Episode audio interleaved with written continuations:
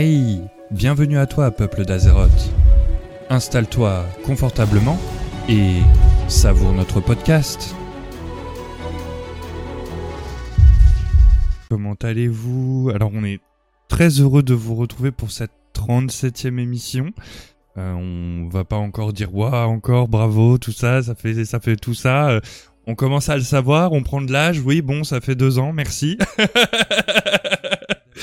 Euh, alors aujourd'hui petite émission spéciale en plein cœur de de Forge Fer parce que je sais pas pourquoi il, fait très très chaud dehors on a l'impression d'être en plein centre de Forge Fer à côté de la forge donc euh, en tout cas on espère que euh, vous allez passer un bon moment parmi nous et euh, bah, que vous allez quand même pouvoir suivre le podcast malgré la chaleur. On on espère que les connexions vont tenir, tout ça, tout ça. Donc le, le podcast cœur d'Azeroth, euh, un podcast euh, dédié euh, entièrement à l'univers de World of Warcraft. Ce soir donc on vous propose plus un podcast lore que actualité. Et donc sans trop spoil le travail de Virus, on parlera du lore des donjons de Sylvarden. Voilà. Donc on est disponible sur les réseaux sociaux, vous pouvez nous suivre si vous avez envie. Il y a le lien Linktree qui passera dans le chat tout, pendant toute la, soirée.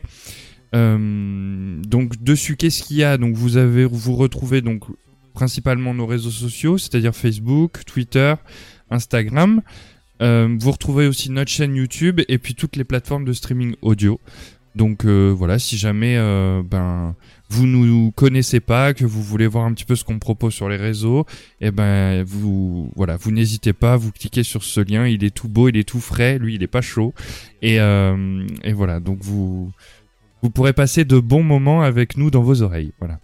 Je rebondis aussi là-dessus puisque sur notre lien Linktree vous trouverez également notre lien du Discord et donc c'est comme ça que vous pouvez participer à nos- émissions. On cherche toujours des participants. Et si l'envie euh, vous prend de répondre euh, à nos à nos questions, euh, de participer au podcast, venir donner votre avis surtout, c'est le plus important en fait. votre votre avis, votre vision sur le jeu, sur le lore, sur les actus, sur les combats, sur tout ce que vous voulez, suivant le thème de l'émission qui vous qui vous plaît. Il y a un, un chan spécial dans le Discord qui permet de vous inscrire en fait sur les sur les émissions. Voilà, donc je vais me taire. On va passer maintenant euh, à la présentation des participants. Alors donc euh, ce soir on a on a avec nous euh, Akane qui revient euh, encore une fois sur sur le podcast. Donc ben Akane, je te laisse te présenter. Eh ben bonsoir à tous, Akane, paladin Kyrian en protection depuis euh, 1954. Non, je déconne, depuis le début de l'extension, jamais changé. Et euh, bah, très heureux de faire mon retour avec vous. Et à voir quand bien s'amuser. C'est parti. Eh ben, merci beaucoup Akane pour cette belle présentation. Alors ensuite avec nous donc on a euh, Hyper euh, donc bah du coup euh, Hyper qui revient aussi encore parmi nous et, et pour votre plaisir donc je te laisse te présenter euh, Hyper. Oui, bonjour. Alors, ils m'ont pas laissé trop le choix. C'était ça où euh, on me laissait sans eau dans la cave et euh, il fait un peu chaud, donc j'avais besoin de m'hydrater un petit peu. Alors, comme le thème du jour c'était plus les failles, Hyper a laissé sa place à sa grande sœur, Hyperbole, donc euh, mon main de la saison précédente, puisque les failles c'est la seule congrégation qu'Hyper à ce jour n'a pas monté. Donc, par contre, Hyperbole n'est faille que faille et ne sera toujours que faille en démoniste affliction. Et même la dernière petite sœur, euh, Shipper, la chamane, euh, a monté entre autres les failles euh, pour DPS. Donc sinon, donc Hyperbole, c'est le deuxième personnage de Shadowlands. Je joue, j'ai joué à Vanilla, puis j'ai arrêté 12 ans à partir de Burning Crusade jusqu'à la fin de BFA. Donc j'ai vraiment, vraiment commencé à beaucoup jouer à Shadowlands. Voilà. Shipper arrête de shipper, Shipper arrête de shipper, Shipper arrête de shipper. Et je compte sur vous pour la suite. Oh non C'est pas ça, c'est oh mince. ah bah bravo hein. Il y en a qui connaissent pas Dora l'exploratrice. Je suis malheureusement beaucoup trop âgée. Et petite anecdote, tu veux une petite anecdote euh, hyper?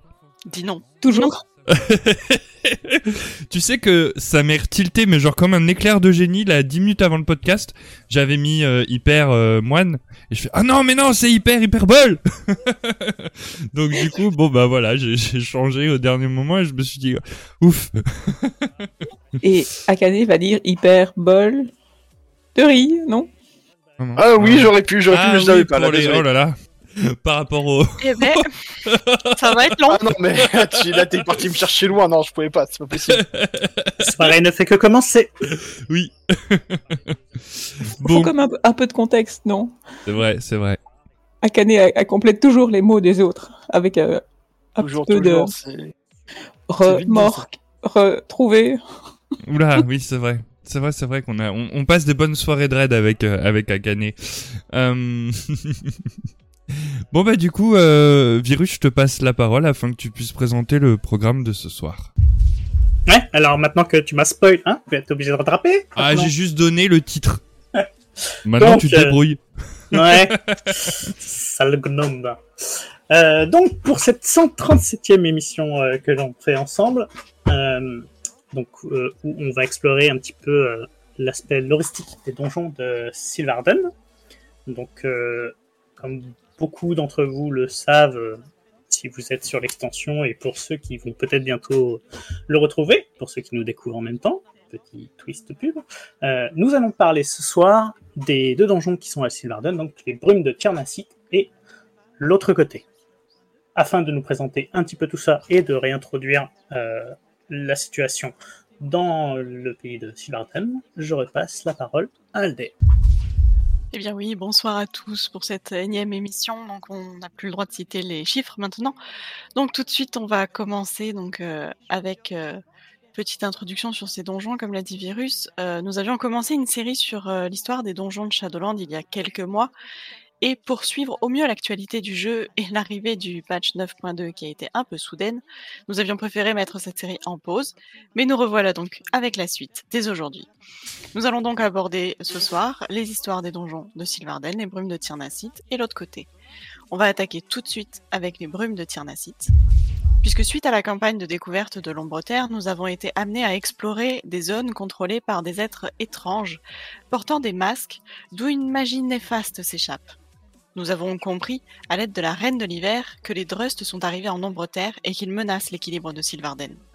Nous devons trouver leur camp de retranchement et les repousser hors des terres sacrées du cycle.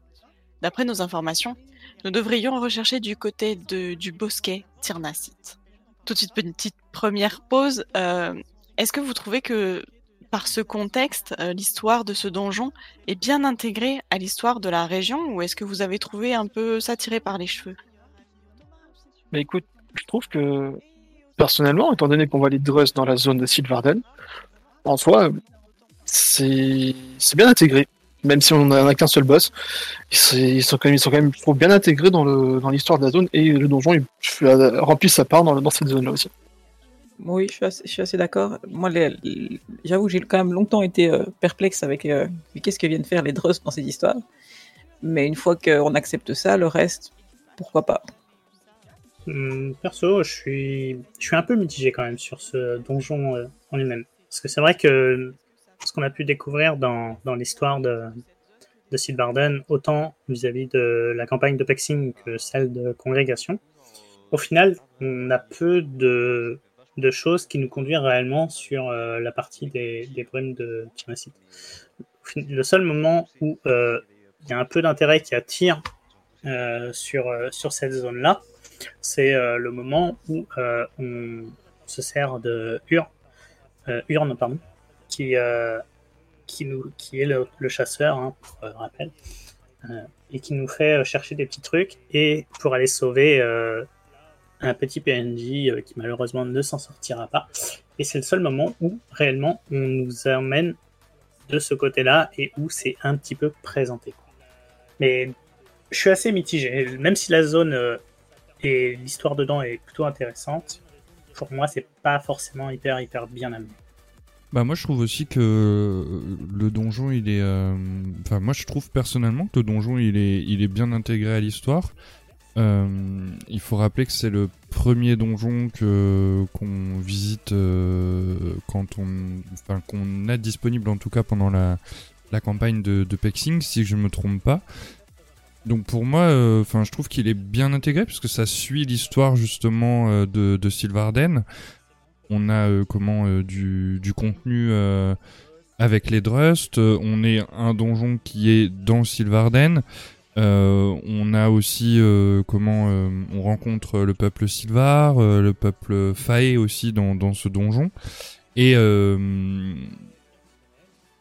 comprend un petit peu le l'influence que euh, les Drust ont sur euh, sur Sylvarden. Donc pour moi, oui, je trouve qu'il est qu'il est bien intégré euh, à, la région, enfin qu'il est bien intégré à la région de de, de Sylvarden et que il a sa place en fait de donjon de de pexing de la zone quoi. Est-ce que quelqu'un a encore quelque chose à ajouter sur cette question? Aldé, peut-être un avis de ta part ou... Oui, c'est vrai que bah, heureusement que les Drust sont introduits euh, dans l'histoire avant, parce que, comme tu le dis, si on tag en Donjon Aléa avant même d'avoir Pex et d'avoir découvert Sylvarden, en fait, on on sait pas trop pourquoi on est là, euh, qui sont ces gens et pourquoi on retrouve des Drust qu'on a déjà vu à BFA. Mais si on suit, disons, le fil de l'histoire et qu'on ne grille pas les étapes, euh, voilà, dans, dans l'histoire, on se rend bien compte qu'il y a des Drust qui attaquent Sylvarden, et donc c'est normal d'aller les déloger là où ils sont cachés.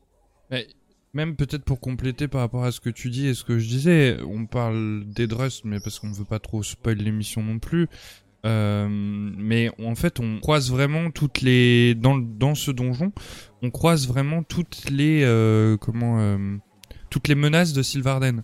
Et, c'est ça qui fait que justement, je trouve qu'il est est bien amené parce que et dans l'ordre qu'on les découvre dans la zone de Pex en plus. Donc ça, c'est vraiment c'est vraiment bien fait du côté là. Moi, je trouve en tout cas. Du coup, on va rentrer dans le dur de l'histoire du donjon, si vous le voulez bien. Eh ben go C'est un paradis jalousement gardé par les Fae. Le luxuriant bosquet de Tirnacite est un lieu sacré, abritant bien des secrets ancestraux. Selon la légende, les voyageurs imprudents risquent de s'y perdre et d'errer à jamais sur ces sentiers embrumés.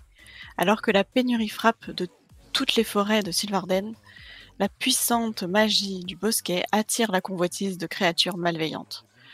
Même les habitants du royaume, poussés par la faim et le désespoir, cherchent à dévorer le trésor le plus précieux de la reine de l'hiver. À peine avons-nous pénétré dans le bosquet que nous constatons que la zone est envahie donc par des Drust.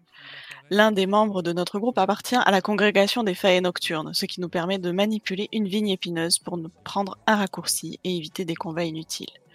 Nous remarquons que les habitants de Sylvarden agissent étrangement. Eux qui sont habituellement si pacifiques sont dans un état de rage tel qu'ils nous attaquent avec les Drust. Nous venons en aide aux habitants que nous rencontrons en les délivrant de leur contrôle mental. Puis, plus nous nous enfonçons dans ce bosquet, plus les Drust sont nombreux, voire omniprésents, comme s'ils avaient chassé les habitants de ce lieu sacré. Nous découvrons un jardin secret dissimulé derrière une vigne épineuse que notre compagnon Fae Nocturne nous ouvre. Nous profitons des champignons qui s'y trouvent et qui nous donnent une force nouvelle. Ne faites pas ça chez vous, c'est dangereux. Ne faites pas Finalement, ne faites pas ça chez vous, c'est dangereux. que par des professionnels. Il est où le chat? Il est parti se cacher. Non, il est sûrement de brume, mais je spoil, alors on verra. Ouh, bien, bien. Finalement, nous parvenons sur une place gardée par deux Goliaths, un dernier rempart avant d'affronter celui qui semble diriger les armées Drust, Ingra Malok. Puisqu'ils sont condamnés à errer euh, et à exister en dehors du cycle de la vie et de la mort, les Drust cherchent à exploiter les mécanismes de renaissance de Sylvarden pour échapper à cette malédiction. Cette quête les a conduits à Tirnacite, où les habitants sont maintenant soumis à leur magie impie, celle d'Ingra Malok et de ses fidèles. Ingra utilise son emprise notamment sur la dromane gardienne du bosquet, Ulfaran, qui ne peut se retenir de nous combattre. Le Drust semble dérangé par notre présence puisqu'il peine à maintenir son emprise tout en nous combattant. Obéis-moi La dromane Ulfaran lui répond, La forêt réclame votre victoire, mortel. ce qui énerve le Drust Ingra. Je vais vous réduire en petits bois Finalement, nous venons à bout euh, d'Ingra. L'histoire ne dit pas si nous en faisons du petit bois, mais bon. Donc, euh, Ingra, notre premier boss, c'est un Drust, euh, une menace que donc nous connaissons déjà, nous en avons parlé, mais euh, au final, on ne sait pas vraiment ce qu'ils font ici, dans ce bosquet, quelle pourrait être la, raison que cherche-t-il exactement ici? Mais je, vais me lancer sur euh, plusieurs petits trucs. Euh, la première, euh, étant donné qu'il s'agit d'un bosquet et qu'on connaît un petit peu le fonctionnement de, de Silverden, ça veut dire qu'il y a une, graine très importante avec un pouvoir considérable. Donc je pense que ils doivent essayer de récupérer ce, pouvoir ultra chargé en, en anima. Euh, après, ce qui, me semble un peu, étrange avec euh, Ingra, c'est que le côté Drust a, un peu un caractère euh, euh, dru- druidique en fait, comme on a pu en parler dans, les émissions précédentes. Mais là, elle exerce une magie de domination, donc ça peut laisser quand même sous-entendre un, lien avec, le geôlier. Et au final, c'est peut-être des envoyés du geôlier, justement. Au-delà de l'aspect euh, juste euh, Drust qui recherche euh, pour survivre hein, l'anima euh, enfermé dans les graines. Ben voilà, en fait, c'est gros ce que j'allais dire. Je suppose qu'ils sont venus euh, piller l'anima comme ils pouvaient, euh, euh, puisqu'on sait de quel côté ils sont. Donc, Bah, pour ma part, je pense que le, leur but il est quand même un peu plus profond que ça. Euh, si, euh, si on revient euh, quelques années en arrière à BFA, où on a rencontré les Dross pour la première fois, ils avaient quand même euh, certaines ambitions. Mais je pense que là, pour le coup, euh, le fait de piller l'anima dans dans le donjon ici, ça leur permettrait peut-être d'échapper à un destin qui, un destin funeste de leur, de leur côté, ou de revenir en puissance par la suite pour euh, assouvir leur vengeance ou euh, je ne sais quoi d'autre. Moi, je pense qu'ils essayent juste de, de reprendre leur place euh, dans le cycle, en fait, qu'ils n'ont pas. En tout cas, que euh, et on, sait très bien que à la fin de comment à la fin de la, de la campagne de, de des failles nocturnes, la comment la reine de l'hiver leur dit justement que c'est dommage qu'ils ont agi comme ça parce qu'ils auraient pu avoir leur place dans, dans le cycle de la vie et de la mort. Euh, je pense qu'ils viennent récupérer euh, ce qu'il y a au sein du bosquet de Tyrnacite, mais on va dire qu'on est là pour, euh, les arrêter, pour les freiner.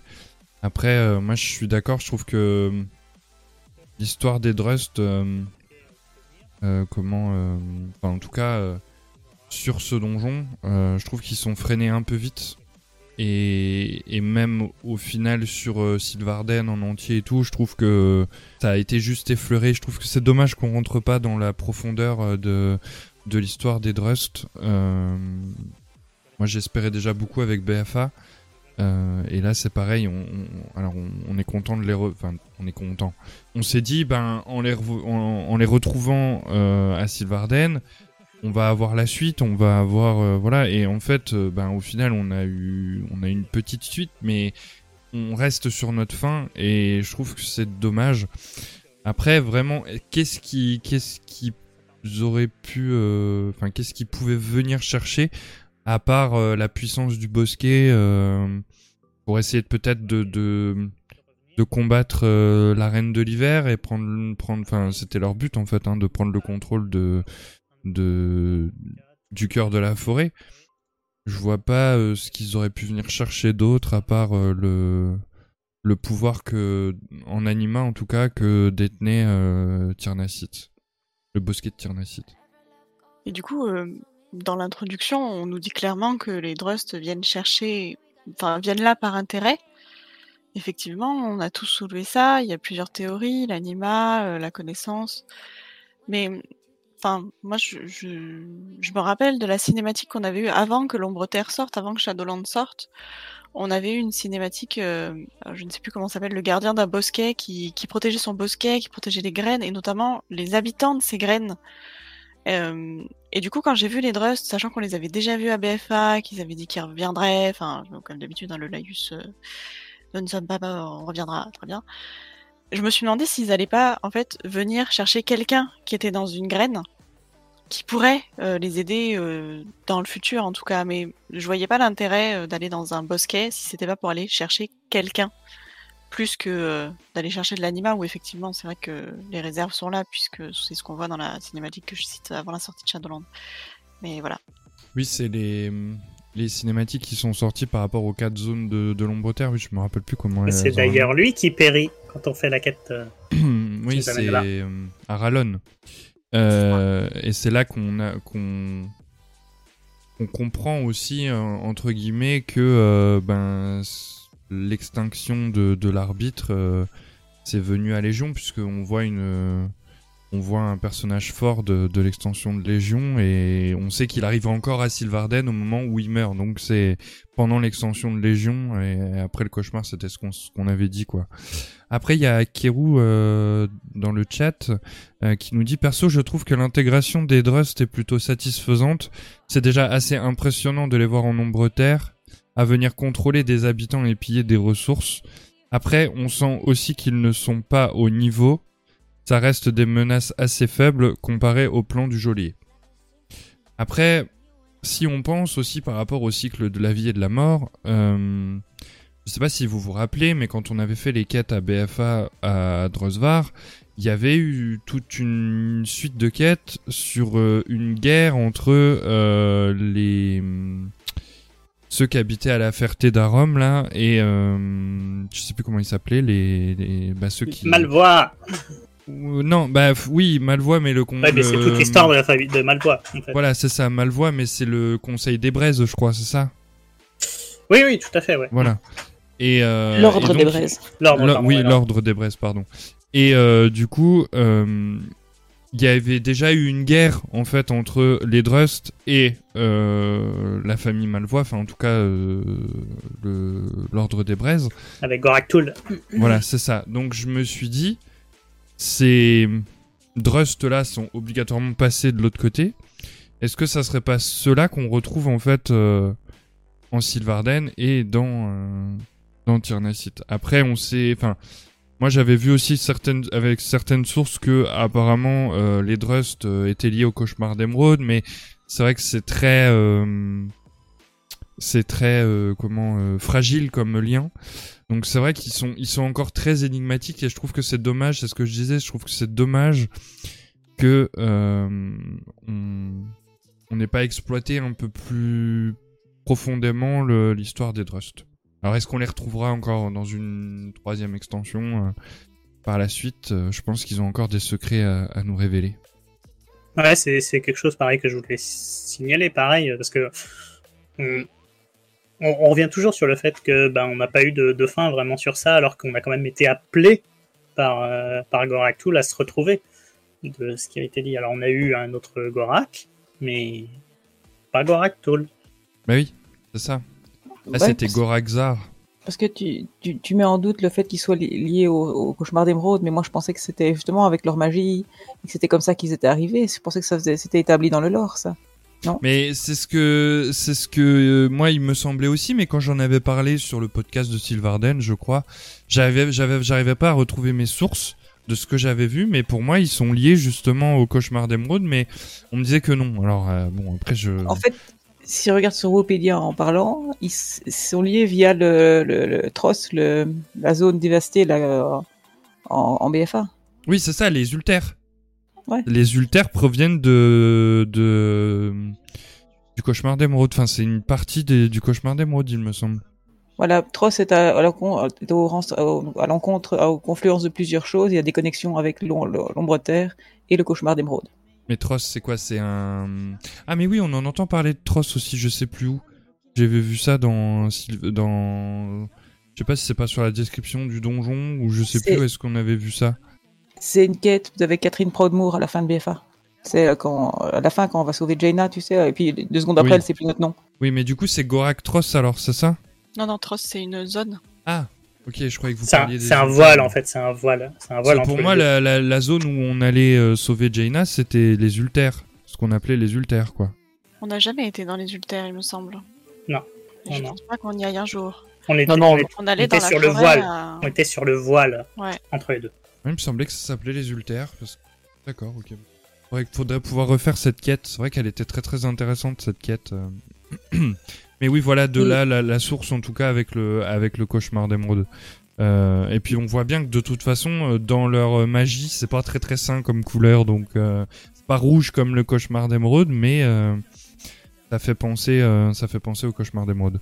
Ceci Alors- dit, en cherchant la traduction de, de cette quête, Tross est traduit par les Ultères. Voilà, c'est bien. Donc on nous demande d'aller trouver Jaina dans les Ultères au cœur du confin corrompu. Merci, le confin corrompu, voilà, c'est ça. Et, euh, et d'ailleurs, dans le, dans- il paraît que dans le guide sur euh, Ingram Alloc, il, euh, on dit que les Drusts sont là pour, euh, comme, pour- pas comme Akane parlait tantôt de, du cercle de la, de- du cercle de la vie, qu'en fait ils, ils veulent ils veulent utiliser la puissance d'Ar, d'Ar- je vais le lire en anglais, de Sylvarden, pour se libérer justement des Ultères et, et vivre ailleurs, un endroit plus sympa. Mais ils ont Après, qu'à ce faire la déco aussi. euh, Ah, c'est plus sympa. Sylvarden, c'est Trois fleurs et c'est bon, hein, franchement. Ben oui. euh, zut, C'est super beau, Sylvarden, faut bien dire. Faut aimer le bleu. c'est vrai. Eh, deux, trois fleurs, un gorne, et hop, c'est parti. Euh, Vas-y, prends la suite du coup, Aldé, on va, on va enchaîner. Eh bien, Ulfaran, enfin libéré, nous ouvre une porte protégée par les brumes pour que nous nous rendions vers le cœur du bosquet car elle y sent un grand danger. Dans un couloir menant vers le cœur, nous croisons un gland magique, immense, que seuls les membres de la congrégation des fées nocturnes peuvent activer. Il nous servira de sauvegarde si jamais nous devions succomber, nous reviendrions directement à cet emplacement. Nous remarquons qu'une faille s'enfuit à notre approche en traversant un portail brumeux. Nous tentons de la suivre, mais des ennemis nous barrent la route. Rapidement, nous nous rendons compte que l'on entre dans un labyrinthe de brume et qu'une voix malicieuse nous accueille. Youhouhou Encore des camarades de jeu Venez Des petits hôtels s'illuminant quand on les approche projettent des runes, qui semblent être la clé pour traverser ce dédale de brume. Une feuille, une fleur, vide ou pleine, cerclée ou non. Notre logique est mise à rude épreuve. Petit à petit, nous parvenons à franchir quelques portes, et cette petite voix se fait encore entendre. On ne vous la fait pas à vous Les zones sylvares s'enchaînent et se ressemblent. Le piège est terrible. Nous progressons lentement, mais sûrement, guidés par la voix moqueuse. Youpi Vous y êtes presque Finalement, la dernière porte de brume tombe et nous nous retrouvons face à l'espiègle Mande de. Tiernacite est défendu non pas seulement par les armes, mais également par la ruse. Et la trêpe d'espiègle de Brume se sert du brouillard pour, dés- pour désorienter les individus et les plonger dans la confusion. Depuis l'attaque des Drusts, de Brume peine à distinguer ses alliés de ses ennemis, et il nous faut résoudre ces énigmes pour lui prouver notre bonne foi et atteindre le cœur de Tiernacite. Brume se sert donc de toutes sortes de jeux enfantins comme la marraine, trois petits chats ou la balle aux prisonniers et d'objets farceurs pour nous dérouter, invoquant des vulpins qui nous glacent à leur contact par exemple. Tout cela semble beaucoup l'amuser. On va s'éclater comme des fous Eh Attrapez Il y en a une qui n'est pas comme les autres. Un super jeu, rien que pour nous deux. Vous jouez avec moi? Allez C'est vraiment super Je ne m'étais pas amusé comme ça depuis longtemps. Revenez vite Donc à la fin du combat, nous ne tuons pas Mandorum, bien évidemment, elle se rend compte que nous sommes ses amis, elle se calme, et la Droman Ulfaran arrive en même temps. La récréation est terminée. Les vents nous disent d'avancer. Mandebrume semble déçu. Oh Bon, d'accord. J'arrête les brumes. On nous dit que Mandebrume ne sait donc plus distinguer ses amis de ses ennemis depuis l'attaque des Drusts, et pourtant, elle a l'air de jouer avec nous, pas vraiment de nous attaquer ou de nous repousser. Est-ce que vous pensez qu'elle se rend vraiment compte de la situation? Pour ma part, non, je pense qu'elle se rend pas compte du tout de la situation, parce que son but, c'est pas de, de se battre avec nous, c'est juste de s'amuser, de passer son temps et de, de faire. euh, bah, de, de, euh, de nous faire vivre, enfin, de nous offrir son espièglerie, si je puis dire ainsi, de, de façon à juste s'amuser avec nous, en fait. Et elle pense qu'on va trouver ça drôle. Euh, Alors, c'est c'est pas du tout vrai. Moi, je suis pas d'accord avec toi. Euh, Pareil. Pour, pour moi, elle se rend parfaitement compte de la, de la situation, mais c'est sa nature, en fait, qui est comme ça. Puisque Tisbrume est exactement pareil. Quand euh, on la rencontre et dans tout ce qui se passe exactement, elle est moqueuse, joueuse, etc. Mais elle sait parfaitement ce qu'elle fait, et, euh, mais elle peut pas s'empêcher, en fait, euh, d'être d'être aussi moqueuse, etc. C'est-à-dire même dans les trucs les plus sérieux, elle va y mettre euh, une naïveté enfantine en fait, je trouve. Tu parles pas de Si. Dame B de Lune plutôt que Tisbrume Euh, si, pardon, Ouais. aussi, mais il y a aussi Tisbrume hein, d'ailleurs, mais euh, et Dame Bête de Lune aussi. Mais voilà, le problème, c'est toujours des les mêmes styles de créatures en fait. Et, et dans tous les cas, elles ont euh, elles ont exactement la même attitude tout le temps, toutes celles que à qui on peut même potentiellement parler. Hein. Euh, Rappelez-vous euh, quand on avait fait euh, la quête de où, on avait été accompagné par Pelagos. Bah, elle était joueuse aussi. je me rappelle plus de son pseudo, mais tout est dans tout est dans la nature, je pense, de, l'être en fait. Donc pour moi, elle s'en rend parfaitement conscience, mais sa nature l'empêche d'agir autrement. Elle va agir en, pour protéger, pour préserver tout ce qui va euh, autour et qui est sous sa responsabilité, mais elle va le faire d'une façon où pour nous ça va apparaître joueur, tout simplement. En fait, si, on retourne même sur euh, l'éty- l'étymologie même, euh, c'est dans, les cultures celtiques, nordiques, même même, dans le, sud de la Belgique, c'est les lutins, les fées, les, les nutons. Euh, ce sont des individus qui sont pas, enfin, si on prend même le, le lore plutôt de genre euh, de Donjons et Dragons et des choses comme ça, ce sont des êtres qui ne sont pas vraiment bons ou mauvais. Ils sont euh, Farceurs, sont ils sont juste neutres, farceurs. voilà, ils sont farceurs, ils sont un peu en, en dehors de la réalité. Ils- je ne sais pas si on peut parler qu'elle est consciente ou pas de ce qui se passe. Il y a, elle est un peu en dehors de, de ces choses-là. Donc, je ne saurais pas dire si elle est consciente ou pas, mais je pense qu'il y, y a un côté nature, puis il y a un côté euh, peut-être de nous tester aussi. Je vais, je vais compléter un peu ce que tu dis, Hyper. Euh, C'est vrai qu'on on connaît un peu la oui, nature. comme tu es des- breton. on connaît, euh, on connaît un peu la nature des des, des failles. On sait, on sait qu'ils euh, sont très farceurs, qu'ils aiment bien jouer. euh, voilà, c'est dans leur nature. Par contre, moi, je pense que il y a quand même l'influence de, de des Drust qui qui rentre en compte. J'en reste persuadé. Parce que on le voit de toute façon, les autres failles qu'on qu'on côtoie, ils ne nous attaquent pas.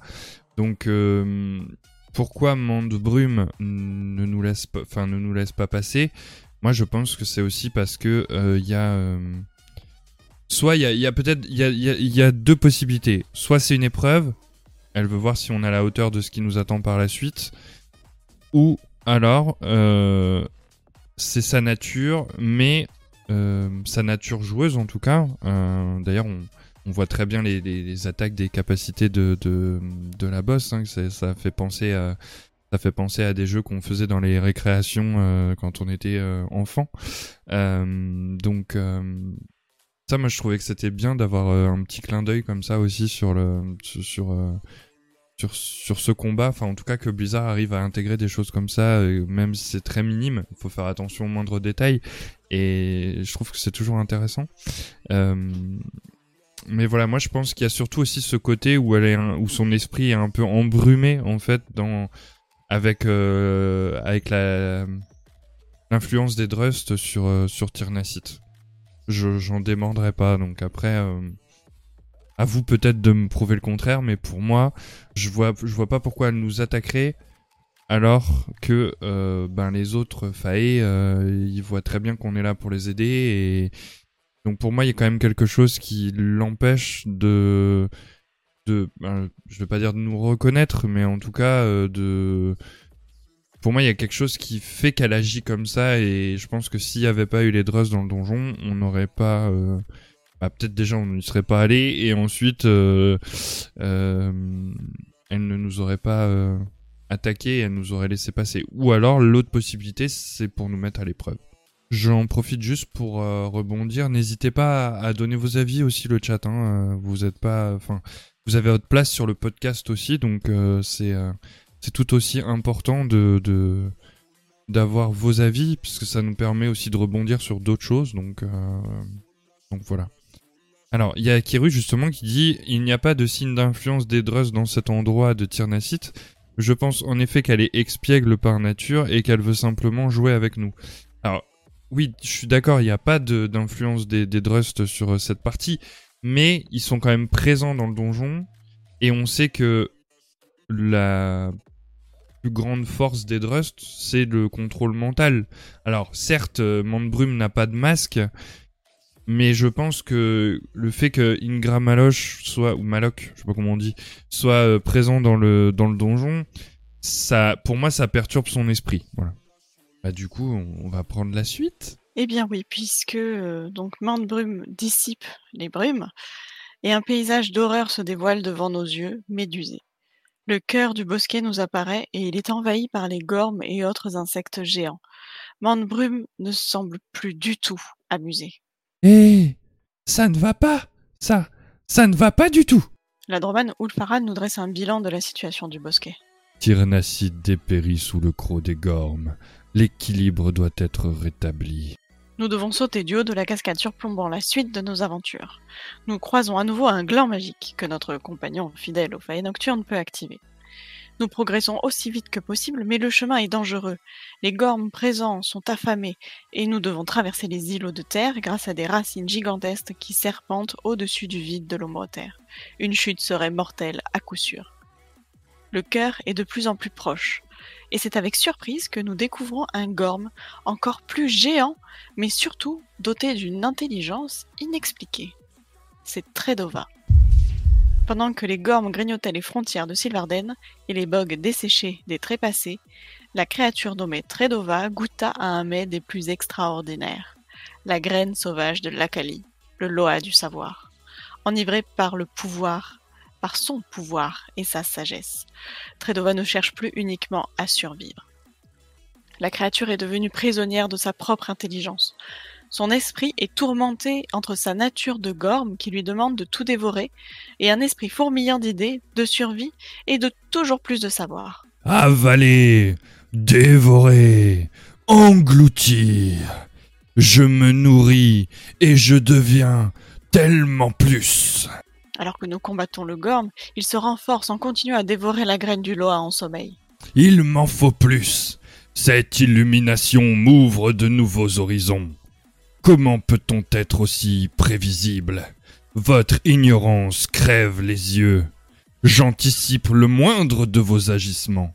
Un savoir si précieux. Finalement, nos attaques viennent à bout de Tredova qui finit par périr. La Droman examine en urgence la bogue du Loa et elle semble soulagée.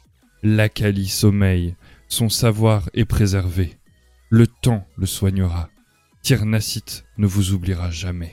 Donc Oufaran semble euh, s'inquiéter davantage de l'état de l'Akali que de la présence destructrice des Gormes. Si ceux-là ont réussi à venir jusqu'ici, d'autres le pourront certainement à nouveau. Nous n'avons pas fermé de porte ou quoi que ce soit. Est-ce que c'est logique pour vous? Alors je vais juste rebondir, il y a, Kiru par rapport à la, question d'avant sur euh, Mande Brume. Il y a Kiru qui, et c'est vrai que j'avais pas, euh, j'avais pas relevé, donc merci de, le relever euh, Kiru. Il nous dit, moi je trouve que la situation de Mande Brume de fin de combat, bon d'accord j'arrête les brumes, semble euh, montrer qu'elle est en contrôle et admet à contre-coeur que le jeu a assez duré. Et c'est, c'est peut-être comme ça aussi que on permet de comprendre un peu la situation, pourquoi elle réagit comme ça en fait. Voilà. On va revenir sur la question avec euh, euh, Tredova du coup. Hmm. Alors, euh, moi je pense que Ulfaran euh, semble plus inquiète pour le, savoir de, de l'Akali pour une raison qui est toute simple, c'est que les Gorms ont toujours été des nuisibles qui étaient présents euh, sur, euh, sur la- les différentes zones de, de Sylvarden. hein. C'est un peu le conflit entre l'expansion euh, d'un côté et les Gorms qui grignotent euh, de, de l'autre.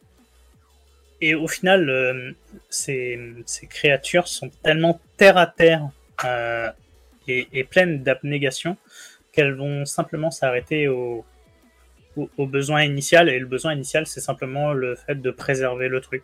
En gros, il y aurait pu avoir juste une bombe totalement nucléaire euh, qui aurait absolument tout rasé, mais la graine, elle, aurait été totalement intacte et tout le reste aurait été ravagé. Bah, pour elle, pas de problème, la graine est toujours là, quoi. De, de manière euh, pure euh, pour elle, il faut juste que la graine soit intacte et qu'elle puisse s'y remettre. Quoi. Mais les gornes, au final, ne sont que des nuisibles qui vont chasser. Il y en a d'autres qui vont venir, qui vont être rechassés. Et l'exemple de Tredova, au final, n'est qu'une petite exception, mais pas si grave que ça, au final, parce que bah, elle s'en remettra. quoi. Donc je pense que ça peut nous paraître étrange qu'elle minimise autant la situation, mais pour elle, c'est une logique totalement euh, absolue.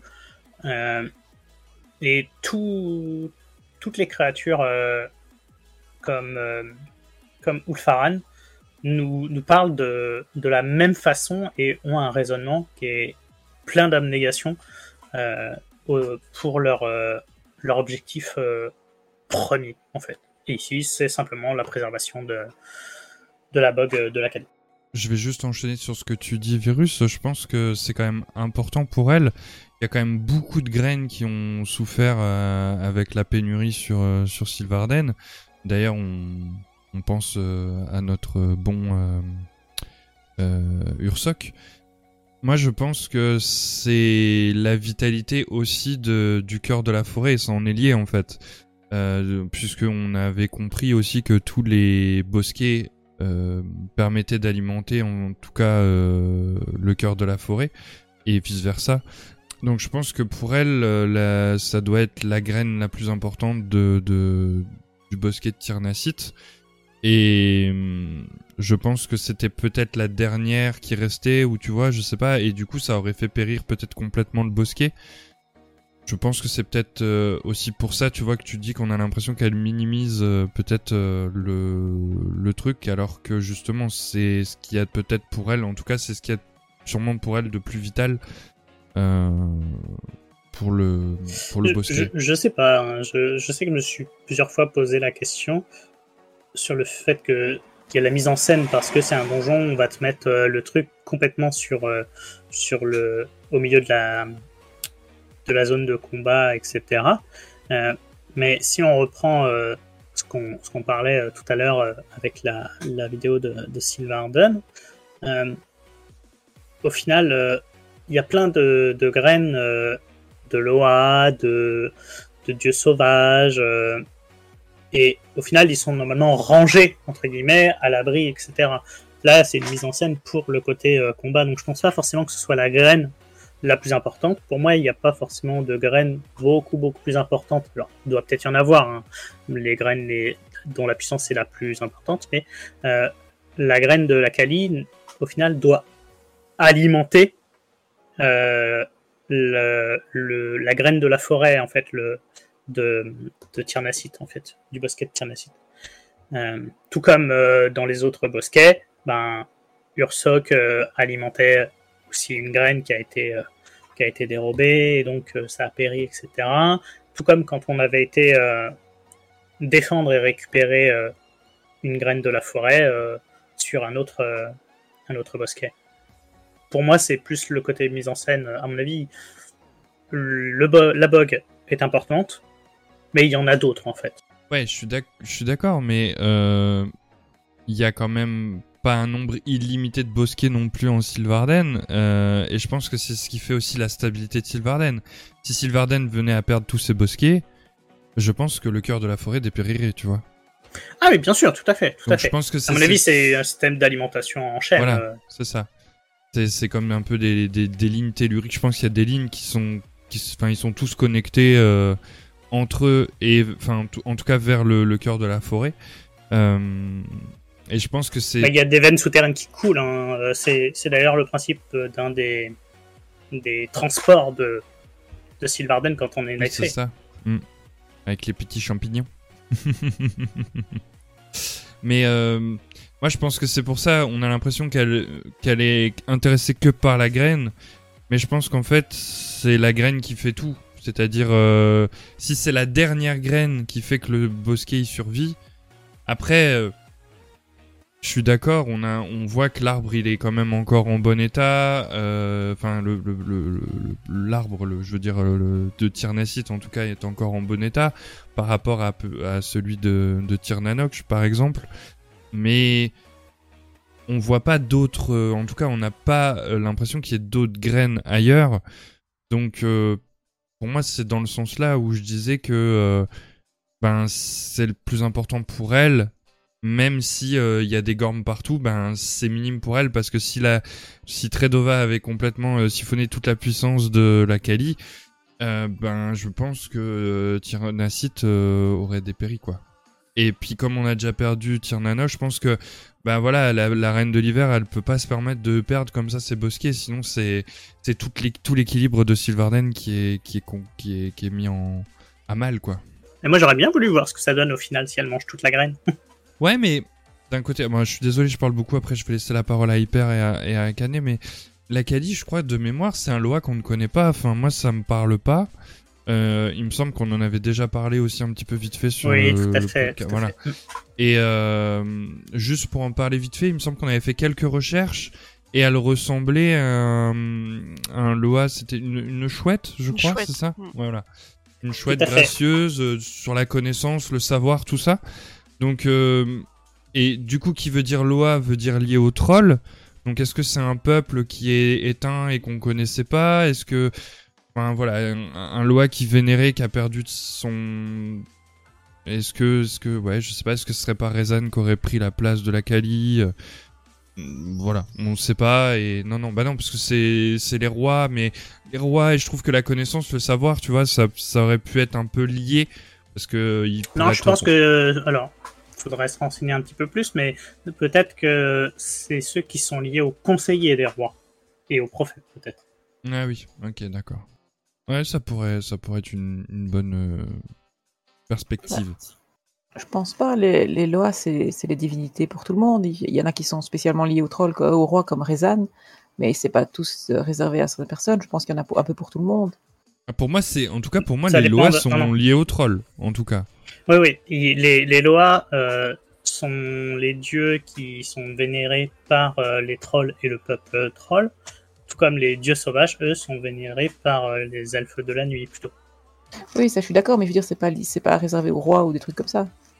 Non, je Oui, parlais bien juste sûr, de. Rezan, parce que Rezan, c'est le Loa des rois. Voilà, c'est- je parle, je- Ouais. j'avais pris un exemple. euh, Voilà, en gros, cherchaient sûr, ouais. plus à qui le Loa de la Kali pouvait euh, avoir comme serviteur ou ce genre de, de choses. C'est pour ça que je disais peut-être un, peuple éteint, parce que euh, ben les, les qu'on connaît, c'est soit les Andalari, soit les Gourbashi, soit. Voilà, donc peut-être que du coup, comme l'Akali est, est, est en train de se reposer en Sylvarden, en tout cas de se régénérer pour euh, revenir euh, sur Azeroth ou ailleurs, d'ailleurs, on ne sait pas. Bah, je pensais que peut-être qu'il y avait eu un combat et puis que ben, tout le peuple avait été éteint en même temps que l'Akali et que. Mais je, ne me rappelle plus, mais n'y a pas un livre où ils, ils expliquent justement qu'il y a eu des, pas mal de Loas qui ont disparu. Euh, il y a eu des conflits. Enfin, je ne sais, je ne sais, je me souviens pas. Il y, a, il y eu beaucoup de Loa disparus à BFA, ça c'est sûr, parce qu'on a vu, euh, on a vu avec BFA à- à- aux Andalari, mais c'est ceux qui sont liés aux Andalari. Mais l'Akali, en tout cas, moi je pense que je ne me trompe pas, euh, on n'en a jamais entendu parler. Si, Non, si, non, on, en a, si, on en a déjà entendu parler très peu, euh. Mais euh, on en a un tout petit peu entendu parler. Ah bah après si c'est à Vanilla ou quoi, moi je jouais pas, donc peut-être que voilà, j'ai des choses, j'ai- pas tout le background non plus du, du, lore, mais bon, je me tais, Akane, je te laisse la parole. D'accord. Euh, non, bah, du coup, pour répondre à la question, euh, euh, ouais, Ulfaran, il a clairement l'air de plus s'inquiéter de la Kali que du reste du bosquet. Euh, par contre, euh, moi, ce que ce qui entre guillemets me fait peur à ce niveau-là, c'est que si juste des nuisibles comme des gormes ont pu s'infiltrer jusque-là, euh, clairement, euh, n'importe qui peut, s'infiltrer et venir euh, dérober la graine, détruire la graine, siphonner le pouvoir de la graine, détruire le bosquet s'ils s'ils en ont envie, et s'approprier, comme faisait Tredoa, parce que pour le coup c'est ce qu'il faisait en, dévorant la graine, il s'appropriait l'anima de la Kali et son pouvoir, je pense, et bah ça aurait pu donner quelque chose d'assez problématique en fait. S'il a, si le fait de siphonner le le, pouvoir de l'Akali lui donne de la connaissance et un pouvoir incommensurable, euh, ça aurait été quoi avec un Drust qui siphonne le pouvoir de l'Akali en fait? Ah, C'était peut-être ce qu'ils étaient venus chercher, justement. Quand on parle de la puissance du bosquet, euh, je pense que c'est ça. Après, on voit aussi que la, la, la poche, alors je sais plus comment vraiment ça s'appelle, mais euh, euh, à côté de, de Tredova, euh, au cœur de Tyrnacite, on voit qu'il y a le, le, le petit, alors, je sais pas comment ça s'appelle, on dirait une espèce de petit tabouret en bois là, euh, dans une, euh, dans un renfon- renfoncement, renfoncement de l'arbre. Euh, et euh, par exemple, euh, à Tirnanoche, on sait qu'on avait été récupérer justement ce qui restait de cet anima. Et là, c'est pareil, la, petite poche, en tout cas le, petit sac d'anima, il est plus là. Donc est-ce que euh, aurait consommé? Est-ce que... Voilà, on sait pas. On va peut-être enchaîner sur la question finale sur le, donjon de, de. Qu'est-ce que vous en pensez? Eh bien, allez. Du coup, euh, en reprenant euh, la totalité du donjon. Nous avions commencé avec la menace des Drust, dont nous avons donc entendu parler pendant la campagne, et nous finissons avec un gorme géant qui vient. Euh, le, fil le fil conducteur de ce donjon vous semble-t-il cohérent avec le fait que le donjon doit s'inclure dans la campagne de Sylvarden Alors, totalement. je trouve que oui, c'est totalement cohérent. Comme on l'a dit tout à l'heure, toute la campagne, on a vu et la, les drosses qui sont passés les uns après les autres. Euh, du coup, ça nous amène jusqu'à jusqu'à ce niveau-là. Et je trouve que oui, c'est très bien amené et que ça correspond bien à la suite de l'histoire. Je vois pas ce que je peux dire de plus, mais oui, c'est un bel enchaînement qu'on a eu là justement pour euh, jusqu'à l'arrivée de ce donjon. Ouais, je, disais euh, que je suis assez d'accord justement parce que ça balaye assez intelligemment tout au long du, du donjon. On nous sent passer un peu les, différents euh, attaquants euh, et difficultés qui, peuvent en, découler. Euh, et aussi, malheureusement, ce, que, ce que ça peut dissimuler, justement. C'est-à-dire l'attaque des, des Drust et la défense de la ruse, mais au final, la ruse s'est retournée contre eux en voulant protéger quelque chose. Ils ont masqué, ils se sont masqués le fait que c'était déjà attaqué, tout simplement. Et au final, euh, le donjon ne nous montre que le fait qu'ils sont attaqués des deux côtés et qu'ils sont pris en tenaille, en fait. Et, et on, les a sauvés euh, en effondrant un des côtés, en rassemblant les forces avec, euh, les, avec Mandbrume et, et le Foran pour finalement finir de nettoyer la zone avec euh, les Gornes et Tredova. Ah bah, moi je suis assez content que vous expliquiez parce qu'honnêtement je, ne voyais pas bien l'histoire derrière. Moi je préfère quand il y a une petite histoire, en fait un, début, un milieu, une fin, donc je me serais attendu justement à avoir euh, un plus gros Drust à la fin, un truc comme ça, quelque chose plus en lien avec ça, mais donc ma réponse initiale aurait été bah non, je vois pas du tout de fil conducteur, mais maintenant qu'il y a vos explications, peut-être que c'est un peu plus logique, on va dire. Alors on a on a euh, Kerou dans le chat qui dit perso je trouve ça bien d'avoir des donjons qui ne s'insèrent pas dans la campagne principale de Shadowlands, mais qui se préoccupent plus de conflits locaux, les Drust, euh, la nature des et la dangerosité de la faune locale. Et du coup, je vais rebondir sur ce que euh, vous avez dit et puis ce que dit euh, Keru également. C'est que c'est un peu ce que je disais euh, sur la, la question d'intro du podcast. C'est que en fait, on affronte vraiment toutes les menaces de Sylvarden. Et enfin, je trouve que c'est que c'est bi enfin moi je personnellement je trouve que c'est bien ficelé bien amené et en plus comme je disais dans l'ordre.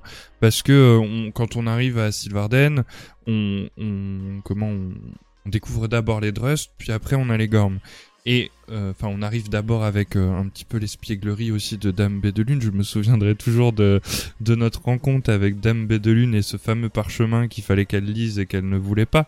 Mais mais bon voilà. Alors que c'était hyper hyper hyper urgent D'ailleurs, euh, le Prima là-dessus, il a, pas, il a pas bien joué parce qu'il aurait pu nous dire, euh, mais euh, il va falloir que vous soyez rusé hein, avec les failles nocturnes. mais bon, en tout cas, voilà, je trouve que, je trouve que ce donjon est vraiment complet. Après, peut-être, peut-être, est-ce qu'il manquait un boss, est-ce qu'il manquait, parce que c'est vrai qu'en vrai, on traite les menaces les unes après les autres. Mais au final, euh, est-ce qu'on a vraiment l'impression d'avoir nettoyé quelque chose? Je sais pas. Donc, euh, parce que en vrai, éliminer Tredova, est-ce que euh, ça va réduire la population des Gormes? Est-ce que c'est, est-ce que c'est la mère ou le père de, de je sais pas si c'est un, monsieur ou une madame Est-ce que voilà, est-ce que ça va réduire la population des Gormes?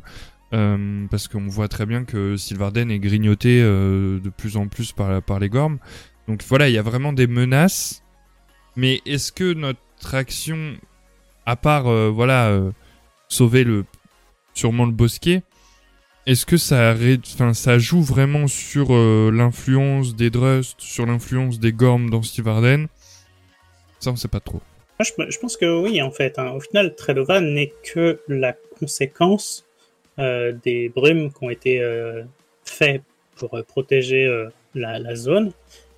Parce que euh, il y avait ces brumes, ils se masquaient tout seuls. C'est ce que je disais tout à l'heure. Oui. S'il n'y avait pas eu ces brumes, ils auraient vu qu'il y avait un gorne qui s'approchait un peu trop et qui commençait un petit peu à grossir. Mais pour atteindre cette taille-là, euh, il y a eu du raté en fait sur le en- sur le suivi. C'est comme les animaux dangereux, on, on va les empêcher d'aller dans les zones où ils pourraient faire des destructions massives, etc. Mais on va pas les tuer forcément, on va les laisser vivre euh, et juste pas approcher de de, de ce qui peut être considéré comme un trésor ah, ici. Sinon, moi, j'avais juste une petite touche un petit peu marrante pour finir sur euh, sur Tyrnacite. Et euh, en fait, je T'as mangé un dit- gnome? Non, non, je, je vais pas me manger moi-même, ou je vais pas manger hyper non plus. Euh... Ah mais le gorne aurait pu être tué. Ouais, c'est vrai. Mais non, j'ai résisté. Mais je m'étais dit, euh, vous vous souvenez de Goon à, à BFA Et du coup, je m'étais dit, ah, mais euh, dis donc, euh, Tredova ressemble vachement à Goon. Et euh, est-ce que ce serait pas notre Goon Enfin, c'est de notre faute en fait. On a tué Goon, il est parti en Sylvarden et du coup, hop. non, je pense que c'est pas ça, mais euh, en vrai, ils ont ils ont réutilisé le le, le le, le design du, du, de, de Goon avec les gormes. Mais euh, ça, ben, Ça je- peut- ça peut je, se je vais question. réagir directement sur euh, ce que tu dis parce que ça a un lien euh, très fort. Euh, Goon a été créé. oui, bah voilà, c'est ça. Et, et, et Goon a été créé par euh, le peuple euh, troll, euh, entre autres, avec, au Non, moyen des. euh, une mais- Oui, mais c'est au moyen des installations euh, Titan, ouais. des titans, voilà. Mais le modèle, euh, si tu prends, euh, comment il s'appelle, euh, Rezan, ça reste un, un dinosaure, donc une bestiole. À mon avis, c'est juste que la base était celle d'un d'un gorne de la même taille que, que Tredova, je pense quand même. Oui. À mon avis, ça a été euh, le modèle de départ.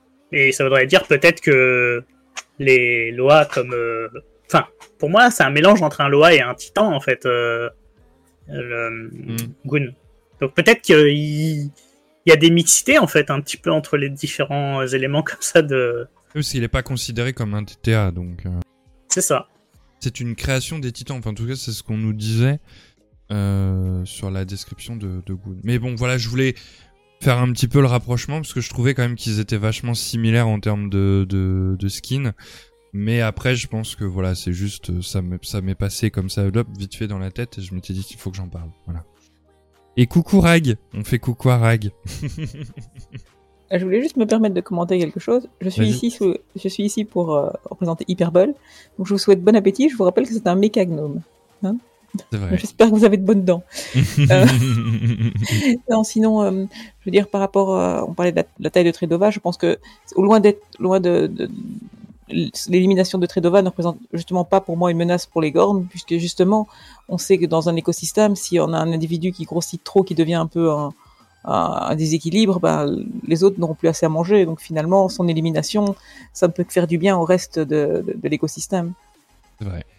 Et euh, je, je voulais revenir par rapport à, à ce qu'avait dit euh, Keiru sur le chat. C'est vrai que euh, moi, je, je suis toujours un petit peu embêté, je veux dire d'un point de vue euh, logique, on va, en- par exemple, si on prend le sillage nécrotique, on va encore une fois nettoyer le même donjon, alors que finalement, si on a fini la campagne des Kyrians, je sais qu'aujourd'hui on parle de Sylvarden, j'aurais pu prendre un autre exemple, euh, bah ça n'a plus de logique, veux dire, on n'est plus là dans l'histoire, donc quelque part, les donjons comme euh, qui disait qu'ils n'ont pas, qui n'ont pas de lien avec euh, la campagne principale, bah finalement, ça, ça choque moins mon sens logique de les refaire et de les refaire encore.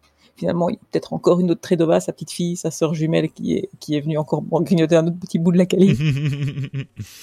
Et oui. C'est Tredova 1, puis Tredova 2.0, puis Tredova 3.0. On parlait de création à partir de, pour essayer de copier, euh, de, créer un, un titan nous-mêmes, etc. Peut-être qu'on les clone, hein, j'en sais rien. C'est vrai, c'est vrai. Faudrait demander à Blizzard, seuls eux ont le secret de ça. bon, est-ce que du coup on passerait à la partie 2 de... On passerait pas à la partie 2 de ce podcast et on irait voir un petit peu ce qui se passe de l'autre côté? Eh bien, devant tant d'enthousiasme, nous allons enchaîner. Donc, avec l'autre côté, puisque dans la campagne des failles nocturnes, nous avons l'occasion de croiser Bon Samedi, le Loa de la mort, et des rois de Zudlazar. Il a l'air de vouloir nous aider à comprendre ce qui pourrait être derrière tous les événements liés à Vol'jin et Oloa, la nomination de Sylvanas en tant que chef de guerre, la mort de Rezan et de tous les autres Loa peu de temps après. Il nous explique qu'une partie de l'explication pourrait se trouver à l'écart de Sylvarden, dans l'autre côté.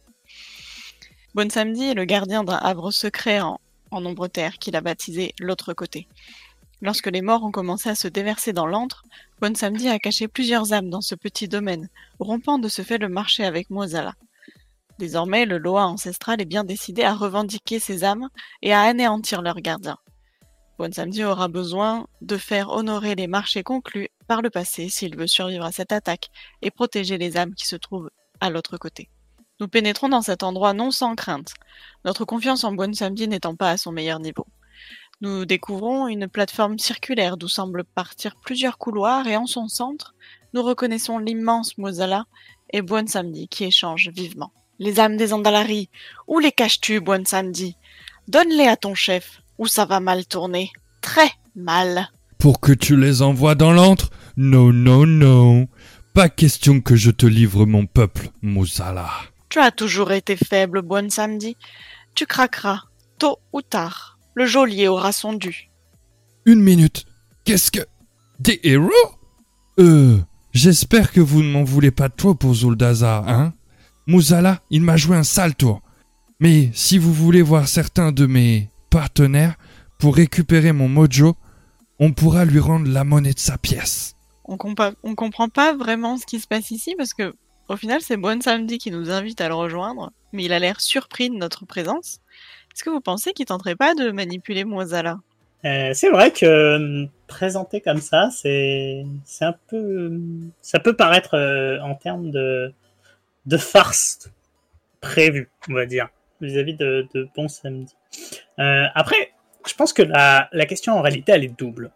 Euh, je pense que c'est une ligne de dialogue qui, d'un côté, peut peut montrer que c'est quelque chose qui est prévu, euh, manigancé entre nous et Bon Samedi vis-à-vis via la campagne euh, des Fae. Mais pour tous les autres qui n'ont pas fait la campagne Fae, ça peut simplement être euh, quelque chose d'un peu atypique euh, de ils s'attendaient pas à voir ces héros-là, tout simplement.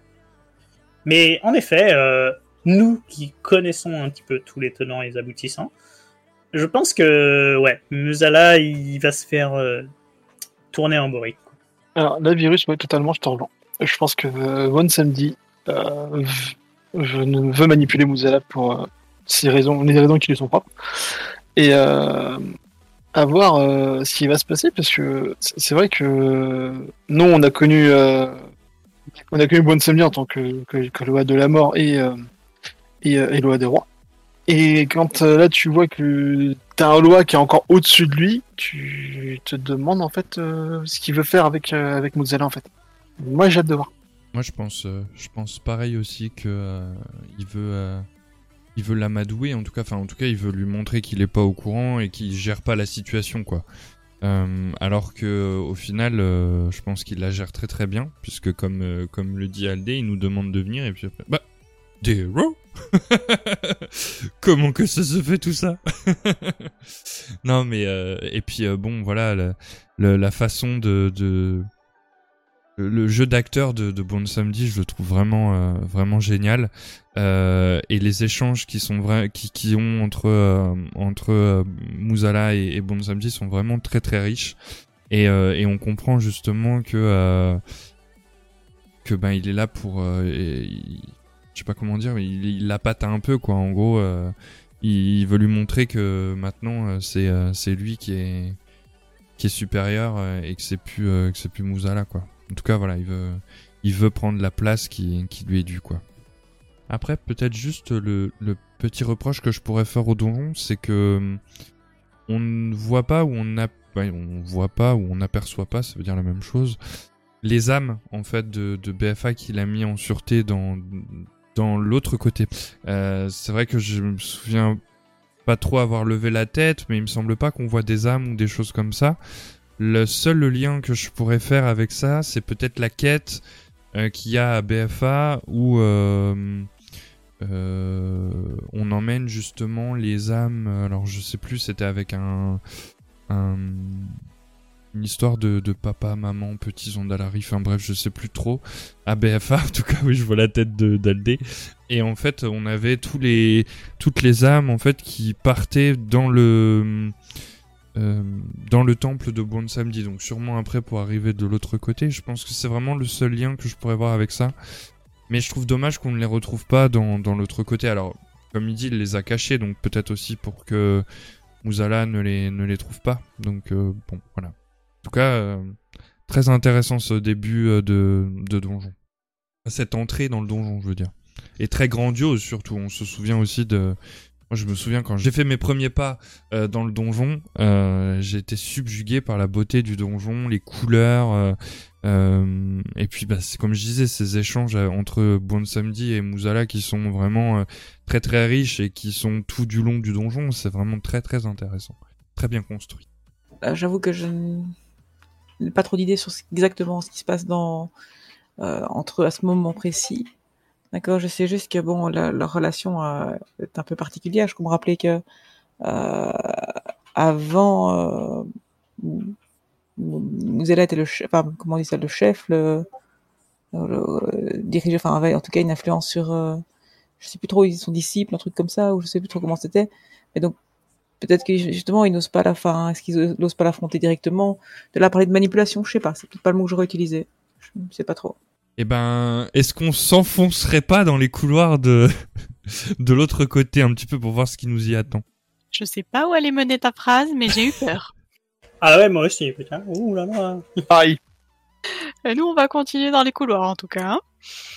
Donc, nous avançons prudemment autour du cercle central et découvrons un premier couloir excentrique qui donne pas forcément envie, mais nous décidons de nous y aventurer sur les conseils de Bon Samedi pendant qu'il occupe Moisala. Soloa, je me charge de l'occuper. Allez-y, suivez les chemins et ne revenez pas les mains vides. Nous rencontrons dans ce couloir des trolls andalari semblables à ceux que nous avons jadis rencontrés à Ataldazar, lieu de villégiature de Rezan. Nous atteignons le bout du couloir et nous nous retrouvons face à une vieille connaissance. Vous le reconnaissez, Soloa, hein? Aka a toujours besoin de Mojo pour ses rituels, et Bon Samedi est toujours prêt à négocier. Ne faites pas cette tête. Bien sûr que Aka, c'est un Loa du sang. Mais un marché, c'est un marché. Tss. Rapportez-moi mon Mojo. Par sa simple existence, Akar, l'écorcheur d'armes, a été source de chaos en Azeroth. Violence et peste coulent dans les veines de ce Loa et nourrissent son incommensurable puissance. Ses fidèles se sont battus jusqu'à la mort pour lui et continuent de le faire dans l'au-delà. Akar n'a jamais su renoncer au pouvoir, même lorsque celui-ci ne lui appartenait pas. Et il nous le fait savoir. Son pouvoir m'appartient. Je vais revivre. Subissez le courroux de l'écorcheur d'âme. Mourez, mortel. Il tente, comme à son habitude, de nous tuer avec des maladies de sang, mais nous en venons à bout. Bonne Samedi commente notre action. Aka, c'est un mauvais. Il a une dette et il faut qu'il paie. Mais il reviendra tôt ou tard. Un mauvais Loa, on ne s'en débarrasse jamais. Et nous retournons sur nos pas vers le cercle central. Donc ici on a le retour euh, de Akar, le Loa du sang. Pensez-vous qu'au final tous les Loas sont fidèles à Mozala et, suivent donc ses alliances, quelles qu'elles soient, aveuglément? Alors, non, je pense pas que tous les, tous les soient fidèles à Mozilla. Mais je pense que Mozilla sait très bien amadouer les Loas pour qu'ils soient de leur côté. Il a dû leur promettre monts et merveilles pour qu'ils viennent, euh, pour que ces Loas viennent, euh, viennent s'allier à lui et, euh, et je crois que ça en fait comme explication parce que pour moi les Loas sont des êtres euh, qui ont leur propre libre arbitre donc euh, ils peuvent choisir oui ou non de s'allier avec un tel ou un tel. Ah, pour moi, cette, cette question, en tout cas, elle pourrait faire écho à une partie de, de, de la campagne des failles nocturnes, où justement on part sur les traces de Loa disparu volé. Et que Mozala avait pris Akar et. Euh, C'était comment l'autre déjà? Euh, de, Dom- Dombala? De, euh, C'est ça? Ouais, donc là. Hmm. Ouais, voilà. Dombala, euh, d'ailleurs, Dombala, on l'avait affronté dans, à la fin de ce chapitre. Et euh, donc, c'est comme ça qu'il a récupéré Akar sous sa coupe. Après, euh, comment Akar a du mojo de Bon Samedi, ça c'est vrai que ça reste très euh, intrigant. Parce que euh, ben, Bon Samedi le, dit lui-même que c'est un mauvais Loa. Donc euh, après, Bon Samedi il est là pour faire des marchés aussi. Donc euh, il regarde, je pense qu'il regarde pas le, bon côté ou le mauvais côté. Donc euh, voilà. Mais en tout cas, ben, c'est encore à nous de faire le sale boulot et d'aller récupérer le mojo. Alors, moi, je crois avoir lu, peut-être dans, le livre, celui L'Armée des Ombres, il y a pas un moment où il explique que quand même beaucoup de Loa ont un mauvais fond, qu'il y a une grande partie des Loa qui sont pas bons et pas gentils, qu'il faut se méfier. Donc, euh, il il a peut-être pas le choix. Il- S'il doit, si son but c'est de faire des marchés et, et que ses camarades Loa entre guillemets, beaucoup d'entre eux sont mauvais. Surtout que Akar, moi je l'aime beaucoup parce que c'est une très vieille, très vieille connaissance. Hein. Euh, mais euh, j'aime bien j'aime bien comme ça certains boss ou certains dieux ou quoi qui reviennent et qui reviennent et puis ils meurent, mais il y a encore un petit morceau, on le réinvoque à partir de ça et puis on, fait, fait du neuf avec du vieux. Enfin moi, je sais que c'est une critique que certains font, mais moi j'aime, bien de revoir certains anciens comme ça. Ça fait un peu réunion des anciens à l'école. Mais euh, euh, je pense qu'il n'a pas trop le choix. Il, doit collaborer avec ses camarades, euh, même s'ils sont pas bons. Et je ne suis pas totalement sûr que Bon Samedi soit parfaitement. je veux dire, on- de nouveau, quand on serait dans un jeu de rôle, il serait pas le royal bon. Hein. Donc euh, De toute façon, il n'y a pas de bon ou de mauvais pour eux, c'est juste leur profit personnel. Et ce que tu voulais parler, en fait, c'est toute l'histoire qu'on a pu vivre euh, à Nazmir, en fait, à BF, tout simplement. Mm. Où on rencontre les différents Loa et les, les bons, que nous on a classés comme bons, sont ceux au final qui ont fini par périr parce qu'ils ne se sont pas soumis. Et les mauvais, c'est ceux qui ont accepté de se soumettre à l'influence de Goon du temps de BFA. Et il faut pas aussi oublier que euh, leur renaissance a été accélérée aussi hein, par euh. Donc, euh, est-ce que du coup leur euh, façon d'agir et leur façon d'être en n'est pas altérée aussi, quoi? Parce que, comme on avait dit, hein, Sylvarden c'est le, lieu de repos des, des Loa, des, des, des comment des êtres, comment on appelle du côté elfe de la nuit là. Euh, des- Et Dieu sauvage. les dieux sauvages, voilà, merci. Euh, donc ils sont là pour se régénérer. Et là, ils ont été accélérés, enfin le- leur régénération a été accélérée par Muzala, en tout cas pour Akar et, et Dombala.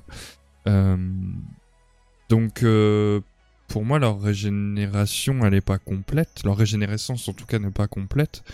Euh, et ça va peut-être justement soit jouer sur leur puissance, soit et c'est peut-être aussi pour ça que Akar avait besoin de d'un marché parce qu'il n'avait pas toute sa puissance. Puis il faut dire aussi qu'ils sont pas sur une terre qu'ils connaissent puisque ils ont connu Azeroth et là ils se retrouvent en Sylvarden donc euh, ça peut déstabiliser aussi quoi. Je veux dire, ça peut déstabiliser qui les, les Loa ou nous Oui les, en tant les, que- lo- les lois les lois. Bah, en soi, je vois pas trop ce- en quoi ça peut dé- déstabiliser, parce que quand tu regardes dans la zone Dakar, en tout cas, euh, euh, Mozilla- non, euh, One Subdi a recréé en fait le, une ambiance troll en fait, si je puis dire là-dedans. Et je vois pas trop en quoi ça peut le dépayser. Et je pense que c'est aussi pour ça qu'il avait dû qu'il a dû faire un marché avec euh, Bon Samedi pour euh, pour peut-être acquérir la puissance qui lui manquait parce que sa régénération n'était pas complète? Ou ou autre chose? Donc, euh, pour compléter, euh, c'était lors du chapitre 4 de la campagne des failles nocturnes. C'est là que nous revoyons Bon Samedi, qui nous amène directement à l'autre côté, par une pierre qui nous permet de nous téléporter. Il nous explique que Silverden, très important pour les Loa, gna gna gna, c'est là qu'ils viennent renaître. Et il nous explique donc qu'il y a des graines de Loa qui ont commencé à disparaître. On a été vérifier les cocons de Mat, Mat-Tot, pardon, et de Taronja, qui sont euh, en paix dans leurs graines. Et ensuite, on a été voir la graine de Dambala, qui était éventrée, et celle d'Akar, vide également. Euh, suite à ça, on est parti à leur recherche. Euh, on a rencontré Mozala, qui était évidemment en train de drainer de l'anima pour le, rendre à, à Dambala et Akar. Euh, on a combattu, on a été d'abord prévenir la reine de l'hiver des agissements de Mozala. Bon Samedi nous a envoyé devant en mode vas-y parce que moi elle m'aime pas. La reine de l'hiver a décidé de mobiliser des troupes, les envoyer à l'autre côté. À l'autre côté, euh, il y avait Dambala qui gardait la porte. On a réussi à s'en défaire. Et Akar est rentré dans l'autre côté. Donc, euh, à ce moment-là, on, ne l'a pas combattu. Et à la fin du chapitre 4, on a euh, la quête qui se propose de rentrer dans l'autre côté et donc de faire le donjon en lui-même. Bon alors du coup je crois qu'on est revenu vers le cercle central et qu'est-ce qu'on fait après alors? Eh bien, on entend euh, encore Mouezala crier sur Bonne Samedi à sa merci. Je veux leurs âmes, Bonne Samedi. Je veux Rastakan et les autres Andalari. C'est pas bien malin de s'opposer à Mouezala. Tu as oublié ce que c'est d'être un Loa. Le lien avec le peuple, le pouvoir partagé. Niais. C'est la mort le seul pouvoir qui compte, et personne ne peut lui échapper. Nous continuons vers le prochain couloir à notre portée et sommes comme à nouveau plongés dans Mechagon. Le couloir est protégé par des mécagnomes, des chiens mécaniques et des machines folles qui crachent de l'huile de moteur. Déjouant tous les pièges disposés là pour nous ralentir, nous parvenons au bout de ce couloir. Bonne Samedi s'adresse à nous pendant notre progression. Il n'y a pas que les trolls qui demandent de l'aide à Bon Samedi. Tout le monde veut passer des marchés avec le Loa de la mort. Comme ces deux gnomes un peu dérangés là. Ils avaient soif de pouvoir. J'ai été ravi de les aider. Mais c'est pas tout ça. Rendez-moi mon mojo. En contrebas de la passerelle métallique sur laquelle nous avançons prudemment, C'est là qu'on a retrouvé Hyperbol.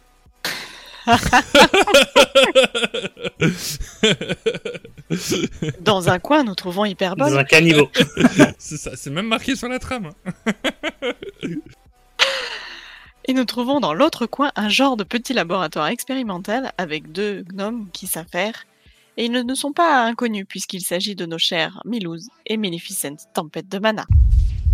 La mise en garde est claire, puisque nous savons que l'honnê- l'honnêteté et la confiance sont le ciment du couple que forment Millicent et Milouz, tempête de mana. Enfin, l'honnêteté, la confiance et surtout une bonne dose de magie approximative et de technologie expérimentale. Ces quatre facteurs réunis font des tempêtes de mana le duo le plus dangereux, déjanté et destructeur qu'il soit. Il est clair qu'ils préparent quelque chose. Quoi que ce soit, nous devons les arrêter. Nous écoutons leur conversation pour comprendre à quoi nous attendre. Qu'avons-nous là? Ce vieux Loa poussiéreux envoie des collecteurs de lettres Mais j'ai encore besoin de son mojo pour créer mon chef-d'œuvre Comment? Tu as aussi passé un marché avec Boine samedi? Je te savais prêt à tout. Mais tu as touché le fond cette fois. Eh bien, je... Euh... Mais... Minute, papillon Tu viens d'avouer avoir fait la même chose que moi. Hypocrite Regarde Mais nous en avons assez entendu. Avant qu'ils ne se disputent davantage avec encore plus de violence, nous sautons dans leur lab- laboratoire. Maleficent s'écarte et nous combattons Milouz, seul à- qui continue de, per- de pestiférer contre sa femme. Voyant son mari en mauvaise posture, ils inversent leur position et nous combattons alors Maleficent, qui déborde d'énergie. Ça va pulser Mais rapidement, Milouz ne supporte pas la situation.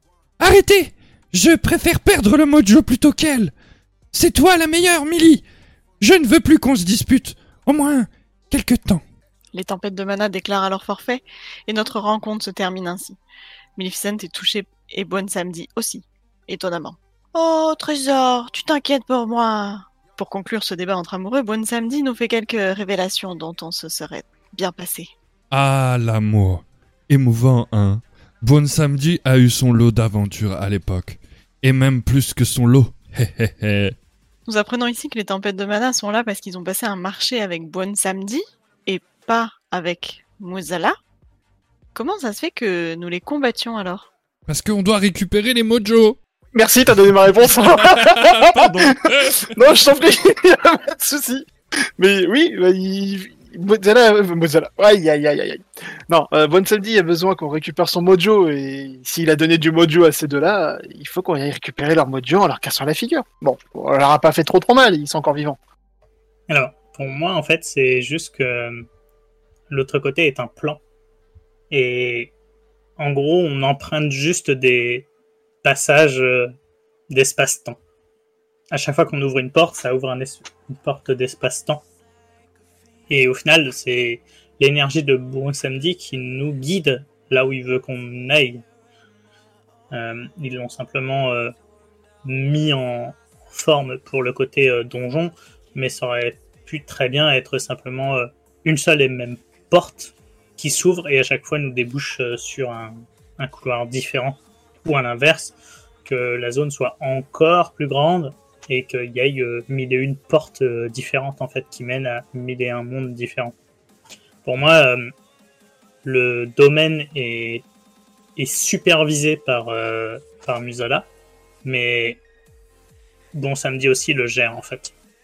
Il, agit aussi sur le l'espace dimensionnel que représente l'autre côté. Me suis demandé en fait, parce qu'on voit très bien qu'on est euh, un mécagone, hein, puisque euh, le, jeu nous le dit. Mais euh, à quel moment de mécagone on est? Est-ce qu'on est avant notre passage, après notre passage? Et surtout, qu'est-ce qu'ils font là-bas, quoi?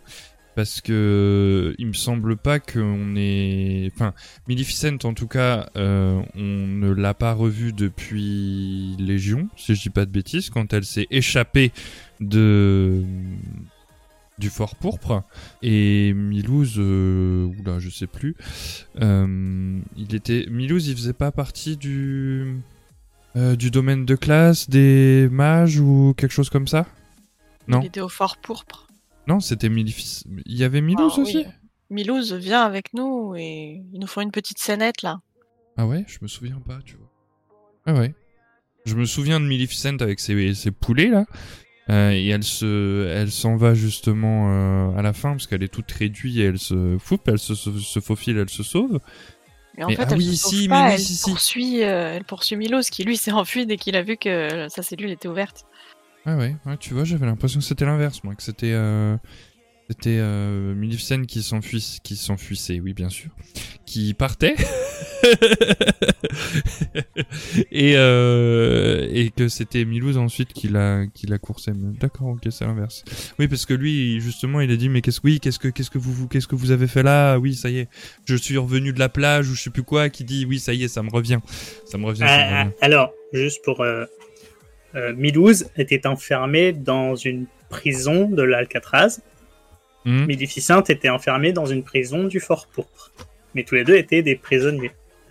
Oui, mais l'Alcatraz, ça date, ça, c'est de baisser, ça. Euh, c'est pas une raison. Ouais. Oui, mais depuis, il a- on, on l'avait sauvé de l'Alcatraz. Donc, euh, il en a fait Oui, mais choses. ça veut dire que leur euh, contrat avec euh, le Loa, il date d'après qu'il se soit fait libérer. Ouais, non, moi, ce moi, le, le, le- ce que je me posais comme question, c'était qu'est-ce qu'il faisait à Mechagone, en fait? Parce que... euh, on sait que Mechagone, c'est la, la, la, capitale, en tout cas, des, des, des mécagnomes et des gnomes aussi, maintenant, hein, parce que ils se sont alliés. Euh, Est-ce qu'ils chercheraient pas, justement, à à ressusciter le roi Mechagone ou à lui shipper quelques trucs, je sais pas, mais en tout cas, euh, les salles qu'on a qu'on a vues dans l'autre côté, c'est pas un couloir qu'on connaissait à Mechagone. En tout cas, je crois pas. Euh, ça me parlait pas. Donc euh, moi, ça me pose vraiment question leur présence à à. Voilà. Mais en tout cas, ils se sont réconciliés, donc je trouve que c'est plutôt positif. Que dis donc, ces deux-là, ça un sacré couple. hein. C'est explosif, je pense. J'aimerais bah, pas être oui, à côté d'eux. Entre les poulets euh, qui les poules qui explosent et puis les, les, les pouvoirs de, de, de Milouz, ça doit être assez, euh, ouais, ça doit être la- assez joyeux. Il me semble que c'est baissé, non, l'Alca- la- l'Alcatraz. Oui, c'est Ouais. baissé, Oui, c'est oui, dans la tempête. Ouais. Et parce que même à la fin, il fait allumer le feu, comme ça là. Je me souviens. Je me souviens, je me souviens. Avec le grand Milouz. Tempête de mana C'est vrai que j'ai peut-être un peu mal fait sa voix, je l'avais plus trop en tête. je- voilà. Est-ce que quelqu'un a encore quelque chose à ajouter sur euh, notre cher couple Tempête de Mana Moi, je les trouve géniaux. Ah oui, ils sont, ils sont, gé- ils sont géniaux. Alors, Après, je- c'est- stop, stop, stop, stop, stop. Re- Revenons deux secondes sur ce que vient de dire Virus. On parle de deux oui, gnomes. gnome. Des gnomes. Ouais. Mais on peut leur taper dessus. Ils sont géniaux.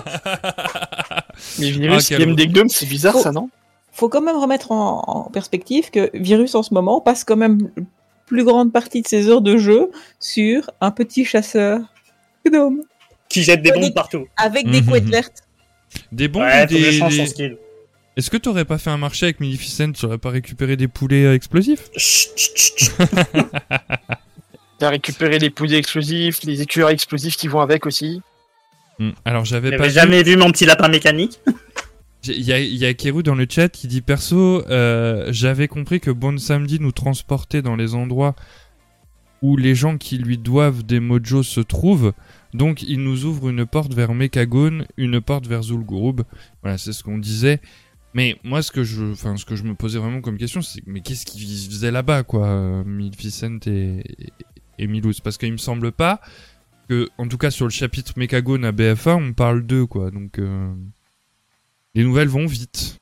Non, je pense que c'est c'est une, version un peu accélérée sur le principe où euh, quand euh, on avait battu le roi Mécagon et qu'il y a eu l'unification entre les gnomes et les mécagnomes, le tout le peuple a eu la possibilité d'avoir accès à, à la zone de, de en fait, tout simplement. Ce qui était euh, finalement euh, l'endroit idéal pour Maleficent euh, et Milouz au final qui adore sa femme juste l'a suivi quoi pour faire ses expériences. Ouais, mais s'ils avaient du mojo, c'est que ils voulaient bien faire quelque chose. Oui, mais en même temps, euh, comment dire, euh, Maleficent, c'est un peu comme le fait de vendre euh, leurs âmes.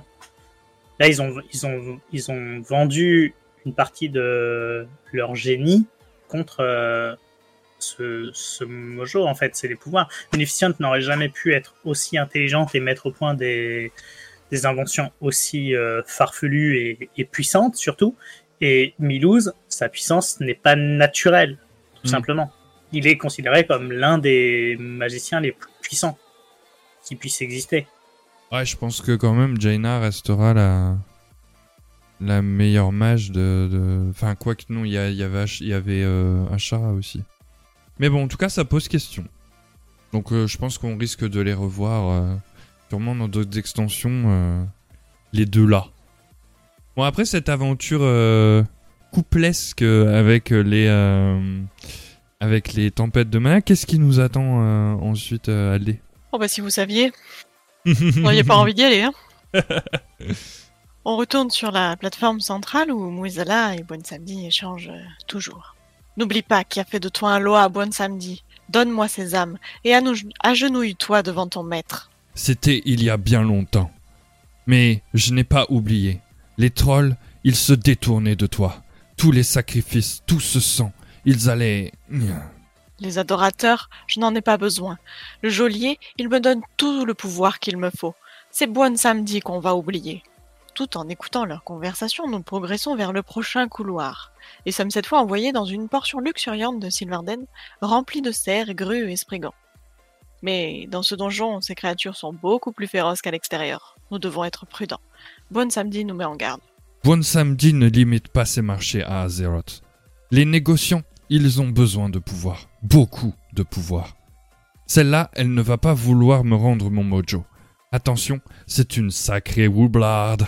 Une jarre au pouvoir assommant est disposée près d'un étang pour nous permettre d'avancer plus sereinement, puisqu'elle permet d'assommer les ennemis à proximité. Et avec tout ce qu'il y a, on en a besoin.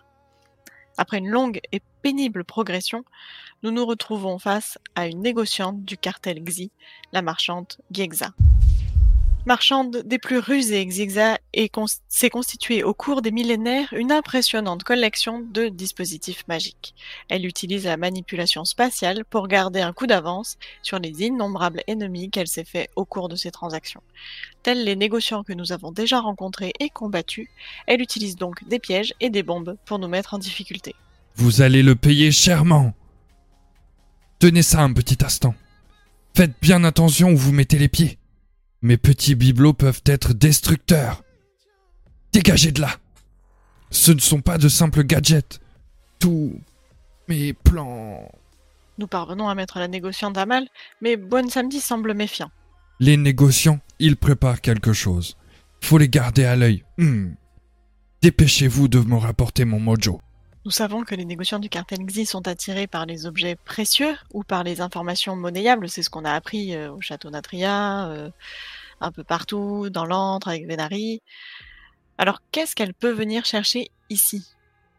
Moi, je pense que elle, elle essaie de récupérer euh, de, de l'anima justement pour pouvoir l'échanger contre des, services ailleurs. Pour moi, elle est venue récupérer juste des, comme des objets ou des informations monnayables, etc., qui pourront lui servir ultérieurement. Et là, c'est juste pour dire qu'au final, les, le cartel est, présent jusqu'à dans, dans Sylvarden, en fait. Donc, au sein réellement de l'Ombre Terre. Parce qu'au final, on a visité différentes zones de, de comment dire, enfin d'Azeroth ou euh, Mechagon, etc. Euh, et jusque-là, le cartel Xi, on l'avait rencontré que euh, à, à Natria ou dans une partie des quêtes qu'on a pu faire sur Amaldaxus de mémoire. Mais pas de. À aucun moment on avait eu ce, cartel-là, ni à Bastion, ni à Sylvarden, en fait, qui étaient considérés comme des zones qui n'avaient pas encore, qui n'avaient pas d'intérêt concernant le cartel. Mais bon, ils ont quand même au final des, des choses à récupérer pour pouvoir négocier ultérieurement. Maintenant, je me dis, euh, ils cherchent n'importe quel genre de, de, de, de relique, enfin, sans parler d'autres- endroits, ou de tout ce qui pourrait peut-être avoir une valeur euh, négociable ou n'importe. Maintenant, c'est quand même un endroit particulier. Les, les sont des, êtres quand même très puissants. Moudzel est un être très ancien. Elle s'est peut-être dit que dans euh, Dieu ressemble quand même à un, ancien temple. Il y, avait peut-être, à tort, enfin, à tort ou à raison, il y avait peut-être des secrets euh, cachés qu'elle pouvait espérer trouver, des, trésors ou quelque chose, à, tort ou à raison. Après, le problème, c'est qu'on la rencontre dans Sylvarden et pas dans la zone centrale de l'autre côté. Et en plus, c'est Bon Samedi qui lui a donné euh, du mojo. Oui, mais il a peut-être fait miroiter quelque chose. À chaque, euh, à chaque autre boss, il a, il, a, il a visiblement fait un marché, promis quelque chose. On devine bien que pour les gnomes, ça devait être euh, euh, une forme de connaissance ou de possibilité de scientifique. Vous voyez, un appât euh, intellectuel, on va dire. Pour euh, Akar, peut-être un retour à sa puissance Pour ancienne. Akar, c'était juste à- du pouvoir, Oui, c'est juste ça. du pouvoir pur. retour à sa puissance originelle. C'était quand même un loi extrêmement puissant avant. Et donc peut-être que pour euh, bah, bassement pour euh, Xieksa, c'est bassement euh, le genre de, de richesse qui pourrait l'attirer. euh, un truc, enfin, les négociants sont euh, mercantiles et attirés par tout ce qui pourrait poser toute, toute forme, que ce soit de l'information ou des objets, leur rapporter quelque chose. Donc ils sont assez faciles à corrompre à mon avis, à tenter avec un marché de n'importe quelle forme. Surtout les. Non, mais là, justement, je te rejoins hyper, c'est que, bah, mis à part des. Mis à part, hein, soit de l'anima, soit euh, peut-être. euh, Je sais pas, là, je peux rester très loin dans, dans la pensée, mais peut-être que si elle est côté Sylvanum, peut-être qu'elle essaie de dérober une graine pour l'échanger contre, contre quelque chose, ou euh, n'importe quel artefact, en fait, qui puisse lui permettre d'avoir euh, des informations ou des. euh, euh, ou du. comment dire Ouais, une certaine, une certaine monnaie d'échange, justement. C'est peut-être de, de quoi, de quoi faire chanter quelqu'un ou je sais pas quoi. Ça peut, ça peut être ça. hein. Pour moi, déjà, elle est là. Bon, le cartel Uxi, bon, on, on commence à le connaître euh, à force et c'est, je pense, euh, peut-être le seul qui nous cherche un peu des noises. En tout cas, c'est celui qu'on affronte euh, vraiment le plus souvent. En tout cas, après, comme on a dit, Bon Samedi, il veut récupérer ses mojos. Donc, c'est qu'il a passé des marchés avec un nombre de, comment, de personnes. Et je pense qu'elle est juste dans le donjon parce que il doit récupérer son mojo. Après, qu'est-ce qu'elle faisait en Sylvarden euh, Quel était le but euh, d'avoir du pouvoir en plus de, de Bon Samedi Je sais pas, mais en tout cas, il faut se méfier du cartel Uxi, donc euh, c'est peut-être aussi pas plus mal de l'arrêter en même temps. Voilà. Ouais, après, c'était peut-être juste une coïncidence, justement, que on soit allé transporter à Sylvarden parce que, bah, à ce moment-là, elle se trouvait là. Euh, ça se trouve, elle fait de la contrebande. Elle a peut-être chopé des petits insectes, etc., des, des petites bestioles, et puis elle les met à Tazavesh. Hein. Euh, les petites poules qu'on libère, euh, qui sont dans des, dans des cages, etc., dans la grande ménagerie, par exemple, euh, ça peut être ça aussi. Hein. Non, mais euh, le dévoreur de la ménagerie de, Je sais bien qu'il y a beaucoup de champignons à Sylvarden, mais c'est les mêmes qu'on trouve, euh, qu'on a rencontrés et combattus à, à Sylvarden. hein. Mm. Donc ça reste une possibilité. Ça se trouve, c'est du trafic euh, de bestioles, tu vois. Bah, ces Oui, que- on les croise partout. Oui. On les croise Oui, même puis- à Maldraxxus. Pourtant, Dieu sait qu'à Maldraxxus, il y a de ces trucs. Bah, il y a des trucs très bien, Maldraxxus. Je vois pas ce que tu veux dire par là. c'est très très bien, Bah, Aldraxus. Quand, quand on voit euh, Garmal et compagnie, euh, excuse-moi, mais euh, je Non, mais c'est vrai que les, les négociants sont réputés pour euh, le marché et, et les, les, les profits et tout ça. Après, c'est vrai qu'à Oribos, comme le dit comment Virus, il y a des espèces de petites Pokéballs blanches, là, je sais pas trop comment ça s'appelle, où on voit des, des montures et des mascottes qui sont enfermées dedans. Donc euh, c'est peut-être ça que faisait aussi euh, Xiexa euh, au sein de Sylvarden. Après, je me souviens pas si sur la zone de combat il y avait un objet spécial. Je me souviens qu'il y avait quelques petites décorations derrière elle, mais est-ce qu'il y avait vraiment quelque chose de d'important? Est-ce qu'il y avait une graine? Est-ce qu'il y avait quelque chose? Je sais pas, mais en tout cas, euh, pour moi, elle est là parce que elle avait fait un marché avec Bon Samedi à un moment T et qu'il a besoin de récupérer son mojo et que ben il faut qu'on récupère son mojo pour euh, pour Bon Samedi qu'il puisse mettre à bien son plan.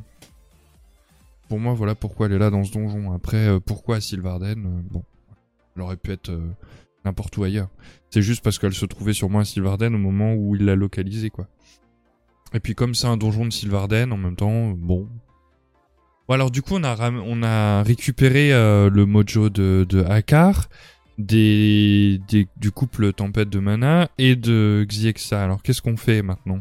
Eh bien, on a un bon samedi qui nous presse à nouveau et nous regagnons donc le cercle central, assistant à une discussion intimidante cette fois entre Bon Samedi et Mozala. Tes petits amis croient pouvoir t'aider, Bon Samedi? Quelle chance avez-vous contre moi? C'est Mozala qui a attiré Elia dans le camp du geôlier, qui a échangé son œil au vieil en Odin et qui a chuchoté au chef de guerre de choisir la Banshee comme successeur. Tu crois que tu as gagné? Hmm.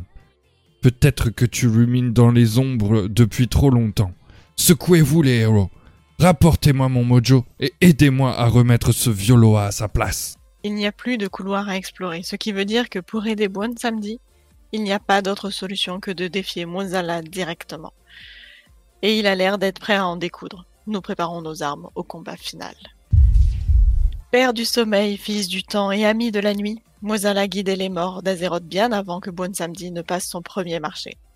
Le rôle d'un dieu est de régner sans appel, non pas de quémander des serviteurs et des fidèles les plans qu'il a fomentés en des temps immémoriaux afin de s'approprier à nouveau ce pouvoir vont bientôt porter leurs fruits, à condition qu'il règle son compte à ce rebelle de remplaçant Bon Samedi. C'est la fin de Bon Samedi, et de vous avec. Je commande aux ténèbres, je prends cette vie. Dépêchez-vous. On oublie le prix pour l'instant. Idiot de mortel, c'est moi le vrai dieu de la mort. Et Muzala tente même de détruire notre réalité pour nous annihiler tous en un coup.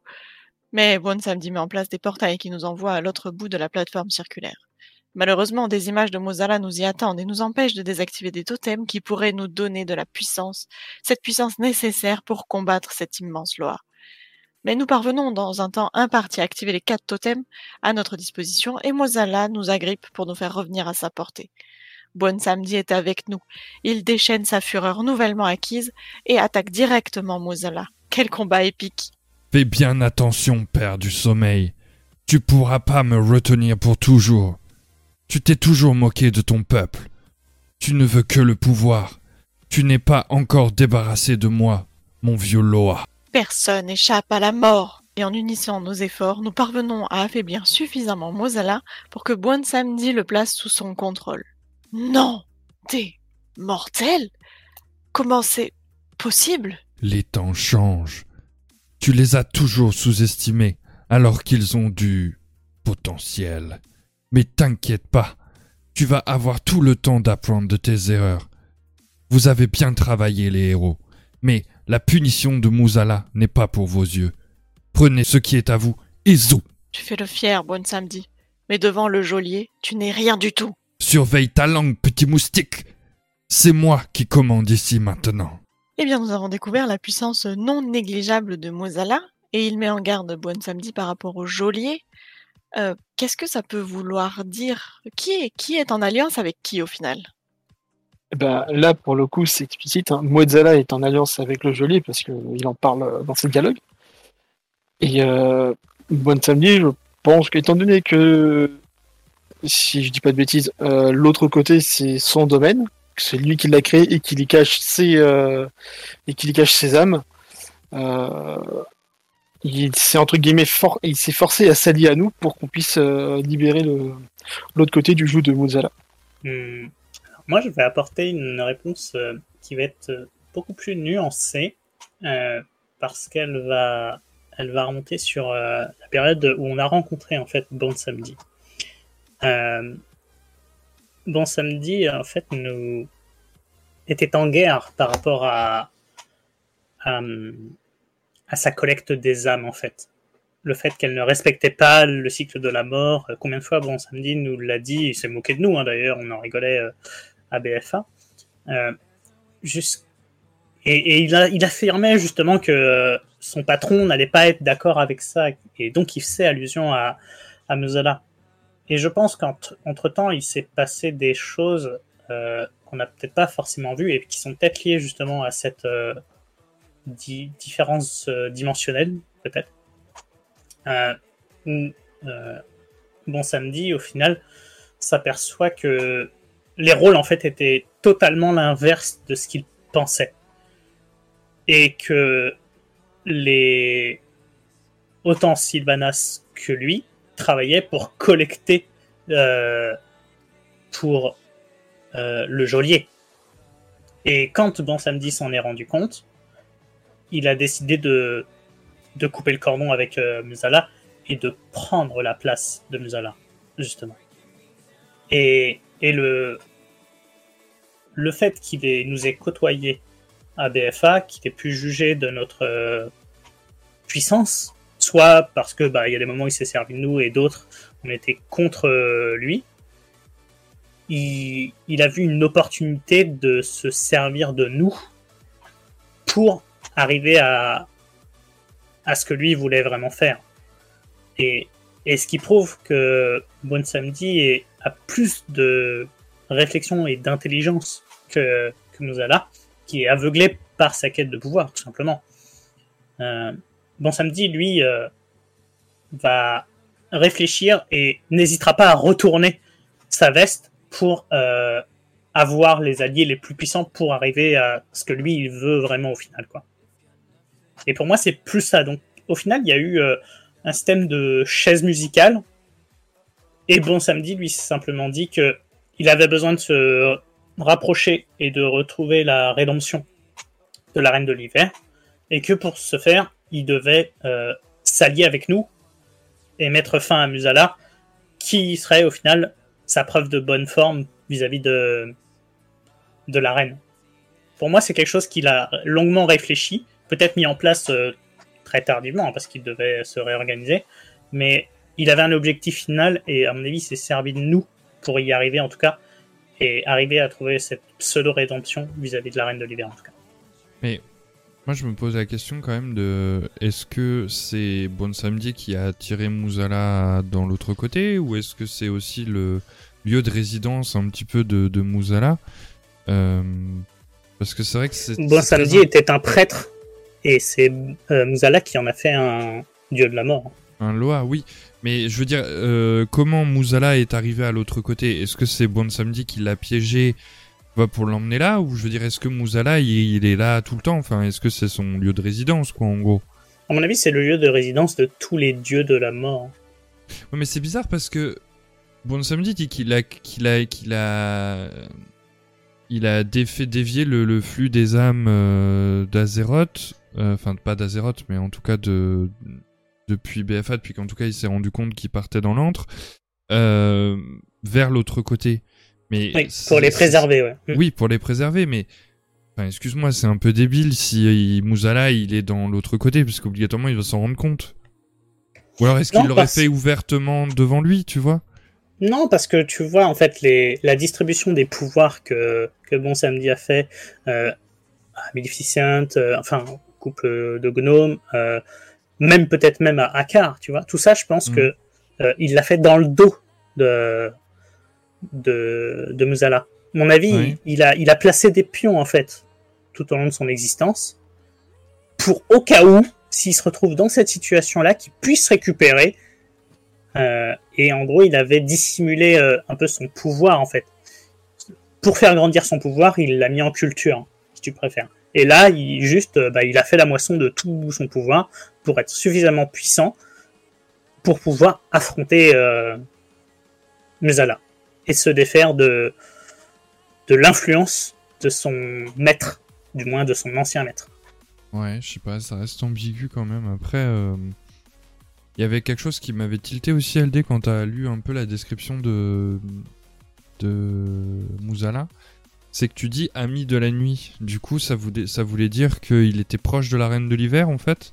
Et que ça serait peut-être pour ça que euh, la reine de l'hiver, elle, déteste Bon Samedi parce que euh, elle essaye de, il essaye de rompre les liens entre euh, la Reine de l'hiver et, et. Alors je sais pas, moi le ami de la nuit, ça m'a fait penser à la Reine de l'hiver et à Sylvarden. Alors après, est-ce que c'est, est-ce que c'est le cas? On sait pas vraiment. en tout cas, on sait qu'il y avait quelque, il y avait quelque chose. Je sais pas, peut-être par rapport à la place que les Loa ont en Sylvarden aussi, peut-être à, cause de ça. Mais euh, je, je... c'est vrai qu'on ne sait pas aussi pourquoi la reine de l'hiver, elle, euh, elle déteste autant Bon Samedi, quoi. Alors, juste pour rebondir sur ce que vous avez dit tout à l'heure, euh, par rapport à que fait Mozala ici, c'est clairement expliqué dans le chapitre 4 donc, de la congrégation des, des failles nocturnes. En fait, l'autre côté, c'est un peu le repère de Bon Samedi, c'est chez mmh. lui, quoi.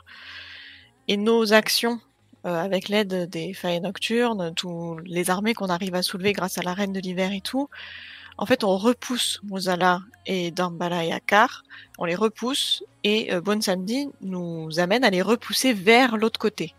Hmm. Et donc, il, attendait un piège. un peu quelque part euh, dans l'autre côté. Mais ça, en vrai, Muzala n'a rien à faire là. Voilà.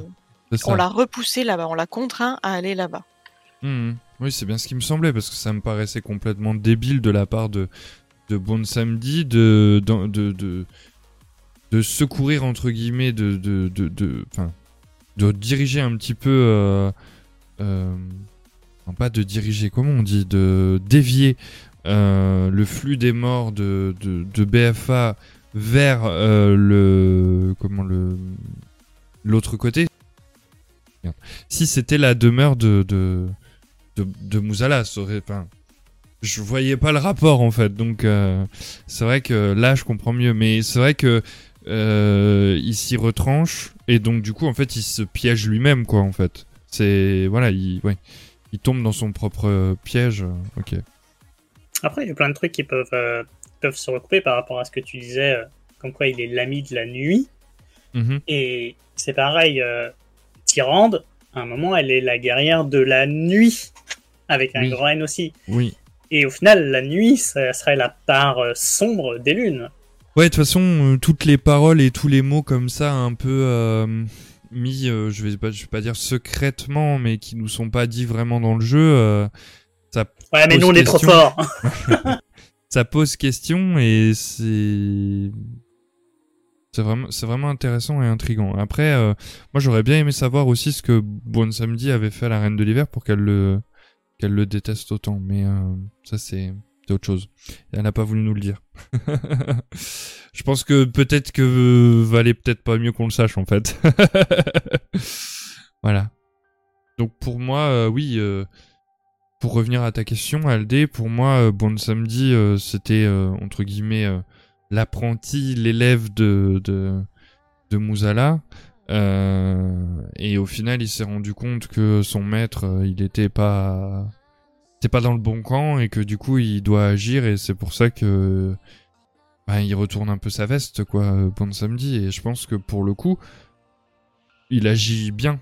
Après, je pense qu'il a aussi, enfin, il a aussi ses raisons d'agir comme ça je sais pas, on peut toujours se méfier quand même un petit peu de de Bon Samedi parce qu'on sait pas vraiment quand il parle, il est très sournois, il est très espiègle, euh, un peu comme les faillis en vrai, en vrai. Donc euh, bon, je sais pas, c'est, hmm, je pense que d'un côté il fait bien, mais je pense qu'il fait pas ça non plus euh, juste pour le plaisir quoi. Ouais, c'est vrai qu'il y, y, a un lien, de, de, une ressemblance un peu entre.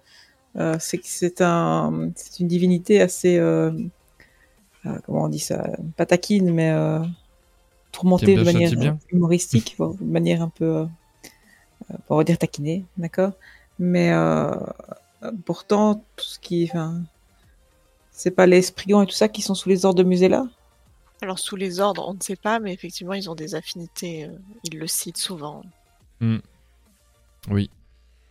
Bah, et puis les Drust aussi, hein, ils jouent beaucoup avec les Spriggans, donc... euh, Bon, est-ce qu'on passerait pas à la question euh, finale de... de... Comment? De, de l'autre côté?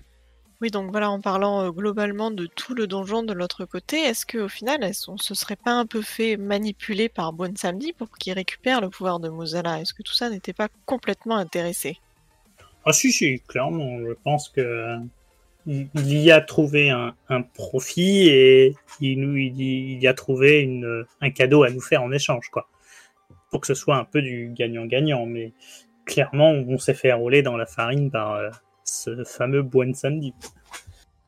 Je vais juste citer une phrase qui vient d'un livre que j'aime beaucoup. Un, un outil ne doit pas se sentir dévalorisé parce qu'il a été utilisé. Je trouve un Ouais. peu de philosophie pour terminer. Oui, c'est oui, c'est, joli. Euh, moi, je suis pas, je suis pas d'accord. Manipulé par Bon Samedi pour qu'il récupère le pouvoir de Muzala. Mais en fait, quel pouvoir? Parce que on n'a pas vent d'un pouvoir, on n'a pas vent de. Il récup... Bon Samedi récupère son mojo pour pouvoir le le neutraliser, l'affaiblir, le, le, le, le, rendre prisonnier en tout cas. Mais son pouvoir, je suis pas vraiment sûr. Sa place, pour le coup, oui. Mais en même temps, comme je disais juste avant, euh, pour moi, il agit bien là, en fait, Bon Samedi. Alors après, euh, il doit y avoir des choses derrière, mais je sais pas. Enfin, pouvoir, je ressens pas ça, moi. Après, Bah, on peut faire quelque chose de bien, mais pour une mauvaise raison, dans le sens, il le fait quelque chose de bien et il, le sait- il, il en est peut-être conscient de faire quelque chose de bien aussi, mais s'il peut en tirer un avantage au passage, c'est pas négligeable. ouais. Il y a Kirou dans, dans le chat qui dit euh, c'était intéressant, mais bon, Muzala, il était l'un l'un des principaux alliés du geôlier, donc ça reste une bonne manœuvre. Voilà, c'est ce que c'est ce que je disais. Après, euh, est-ce qu'il n'y a pas des, des entourloupes derrière ça? On le verra avec le temps, je pense. est-ce qu'il veut pas se rapprocher? Parce que c'est- pareil, mon hypothèse avec Ami de la nuit, tout ça. Est-ce qu'il veut pas aussi se rapprocher de la Reine de l'hiver? Euh, Bon, ah, je sais pas. T'as quelque chose à ajouter à Canet Mais écoute, euh, moi, je trouve qu'on s'est totalement fait manipuler par Mozilla. Parce qu'il va, justement, à chaque fois, à chaque fois qu'on franchit une porte, il nous demande de récupérer son mojo. Et Par à la Bon fin, Samedi, euh. Oui. pardon, par Bonne Samedi. Putain, pardon, pardon. Euh, on se fait totalement manipuler par Bonne Samedi. Et à chaque, à chaque fois, on va récupérer son mojo et il nous explique, entre guillemets, pourquoi il en a besoin euh, rapidement. Mais euh, le, le fait que à la- tout à la fin, il se fiche totalement euh, du, du prix de, qu'il va devoir payer, entre guillemets, euh, c'est parce que il brille la place de, de pour, euh, pour ses propres intérêts. Moi, je pense que bon, Bon Samedi n'a pas, entre guillemets, de, de mauvais fond. Euh, il agit dans le dans l'intérêt de, enfin dans son intérêt à lui et euh, aussi dans l'intérêt des âmes qu'il collecte pour pour augmenter son pouvoir en fait. Donc il va s'allier à toutes les à toutes les personnes possibles tant que ça va dans son sens. Alors il y a Pimti dans le chat qui dit Muzala est là depuis BFA. Même si on n'entend pas parler, c'est lui qui a mis Bon, je suppose que c'est Bon Samedi, hein, Sandy, je pense. Euh, Loa de la mort par intérim, mais Bon Samedi avide de pouvoir et surtout il veut servir ses propres intérêts. Donc, mais pour une fois, je trouve que là, pour le coup, encore une fois, je veux dire, la cause, elle est noble, en tout cas, de son agissement. Après, derrière, on sait pas. Même de notre point de vue, parce que Mozala a quand même avoué que c'est lui qui a mis Sylvanas Oui. chef de guerre, c'est lui qui a amené Elia dans l'antre, c'est lui qui a volé l'œil d'Odin, euh, ce qui fait quand même de, de Mozala, par définition, l'ami du geôlier et donc notre ennemi. Donc oui, c'est intéressé pour Bonne Samedi pour ses propres affaires de Loa. Enfin, ça nous rend quand même bien service, je pense. Oui, puis je pense que c'est du bon côté, c'est ce que je disais, quoi. Pour le coup. Là, son agissement, il est. Il, il est. Il est entendable et il est. Enfin, je veux dire, il est nécessaire même. Donc euh, il faut freiner euh, le le- l'influence du geôlier parce qu'il en a quand même des sbires. hein. Donc euh, Ouais, c'est c'est ça, hein, c'est clairement, euh, comme dit et ce que j'ai aussi, ce que tu dis, euh, Gros, et ce que j'ai dit aussi, c'est a, il a son, la façon dont il a agi, c'est dans l'intérêt de tous. Et euh, bah, il y a, il y a son intérêt personnel qui est entre guillemets caché, mais l'intérêt principal, c'est vraiment de couper le, cordon et entre Mozala et euh, et le geôlier pour euh, pour éviter de, de le rendre beaucoup plus puissant en fait. c'est ça, c'est ça, c'est ça. Donc moi je pense qu'il a bien agi. Je pense qu'on va pouvoir conclure là-dessus. Mais j'ai dit la question finale de DOS, mais je crois qu'on a encore une question finale de finale. Et oui, donc pour la question finale, finale, euh, parmi ces deux donjons, quel a été votre donjon donc euh, préféré d'un point de vue temps, histoire, graphisme, ambiance, etc., etc. Et pourquoi? Alors, pour moi, c'est euh, autre côté. Parce que je trouve juste l'histoire tout autour de, de Bon Samedi et de, de Villa particulièrement intéressante. Euh, déjà, juste par rapport euh, au, au rapport qui- qu'il y a entre les, deux, mais aussi par rapport à, à ce que tout ce qu'a mis en place en fait euh, Bon Samedi euh, et, et pas mal de trucs qui, qui me rappelait quand euh, je l'avais rencontré à, à BFA et, et où il y a des trucs qui me paraissaient totalement euh, aberrants mais marrants et qui euh, aujourd'hui trouvent euh, une explication et une logique qui se dit ah le bâtard il s'est bien foutu de ma gueule quoi et je trouve ça juste génial hey Et on est en moins de 18 hein on est en plus de 18 pardon Pas une raison.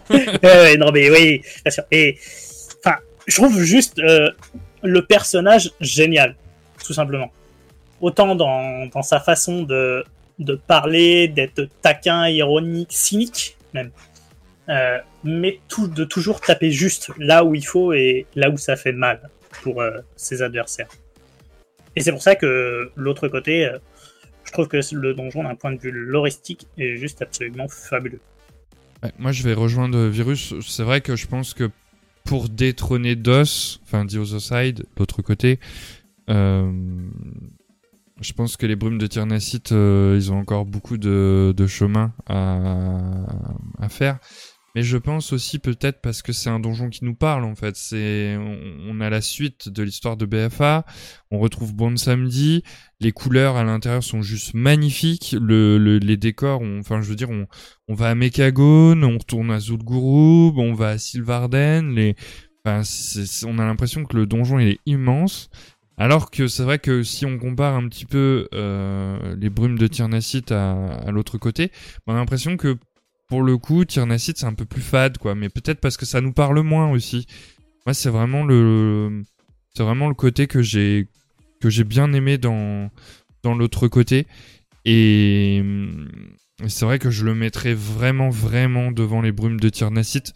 Mais encore une fois, peut-être parce que je dis que le donjon nous parle vraiment et que euh, ben à part les Druzz, bon, je veux dire, il y a les Gorms, mais voilà. Euh, et puis euh, un peu le jeu, euh, le jeu des, des, des failles, mais par rapport à, l'autre côté, pour moi, écrase vraiment. En tout cas, en termes de lore, en termes de, même de vis, de vis, de graphisme, euh, de, d'ambiance, de tout. Enfin, l'ambiance est vraiment pesante à The Other Side. Euh, on est, on est pris de, de- dedans du début à la fin. Et, je sais pas, pour moi, clairement, euh, l'autre côté euh, écrase euh, les brumes de Tyrnacite, quoi. Alors, je ne suis pas du même avis, donc c'est pas plus mal. Bah. Euh, sur euh, point de vue ambiance, justement, je trouve euh, les brumes beaucoup plus emblématiques de, de, de la zone faille. La- le, le- je trouve que l'autre côté est intéressant et amusant dans le sens où on retrouve des morceaux d'autres zones. Donc c'est plutôt une sorte de patchwork d'autres choses et ça a son charme, hein, je ne dis pas le contraire. Maintenant, euh, si on veut vraiment passer un moment dans un esprit plus euh, justement euh, faé, d'environnement faé, c'est on le retrouve beaucoup plus dans les brumes. Et euh, alors, je sais que je vais me faire taper sur les doigts par Aldé, mais je veux quand même dire, dire quelque chose. Moi, je, je préfère les brumes à l'autre côté, enfin, ça- en île. En île. J'admets qu'en DPS, on se fait quand même bien plaisir à l'autre côté. Bah, mm, moi, personnellement, j'aime bien les deux. Bon, le favori reste quand même de l'autre côté parce que, euh, comme a dit Crow, on y, on y retrouve beaucoup de. un Niveau histoire, c'est quand même plus intéressant. Euh, par contre, euh, même si. non, de niveau, au niveau de, de- des brumes, justement, on a.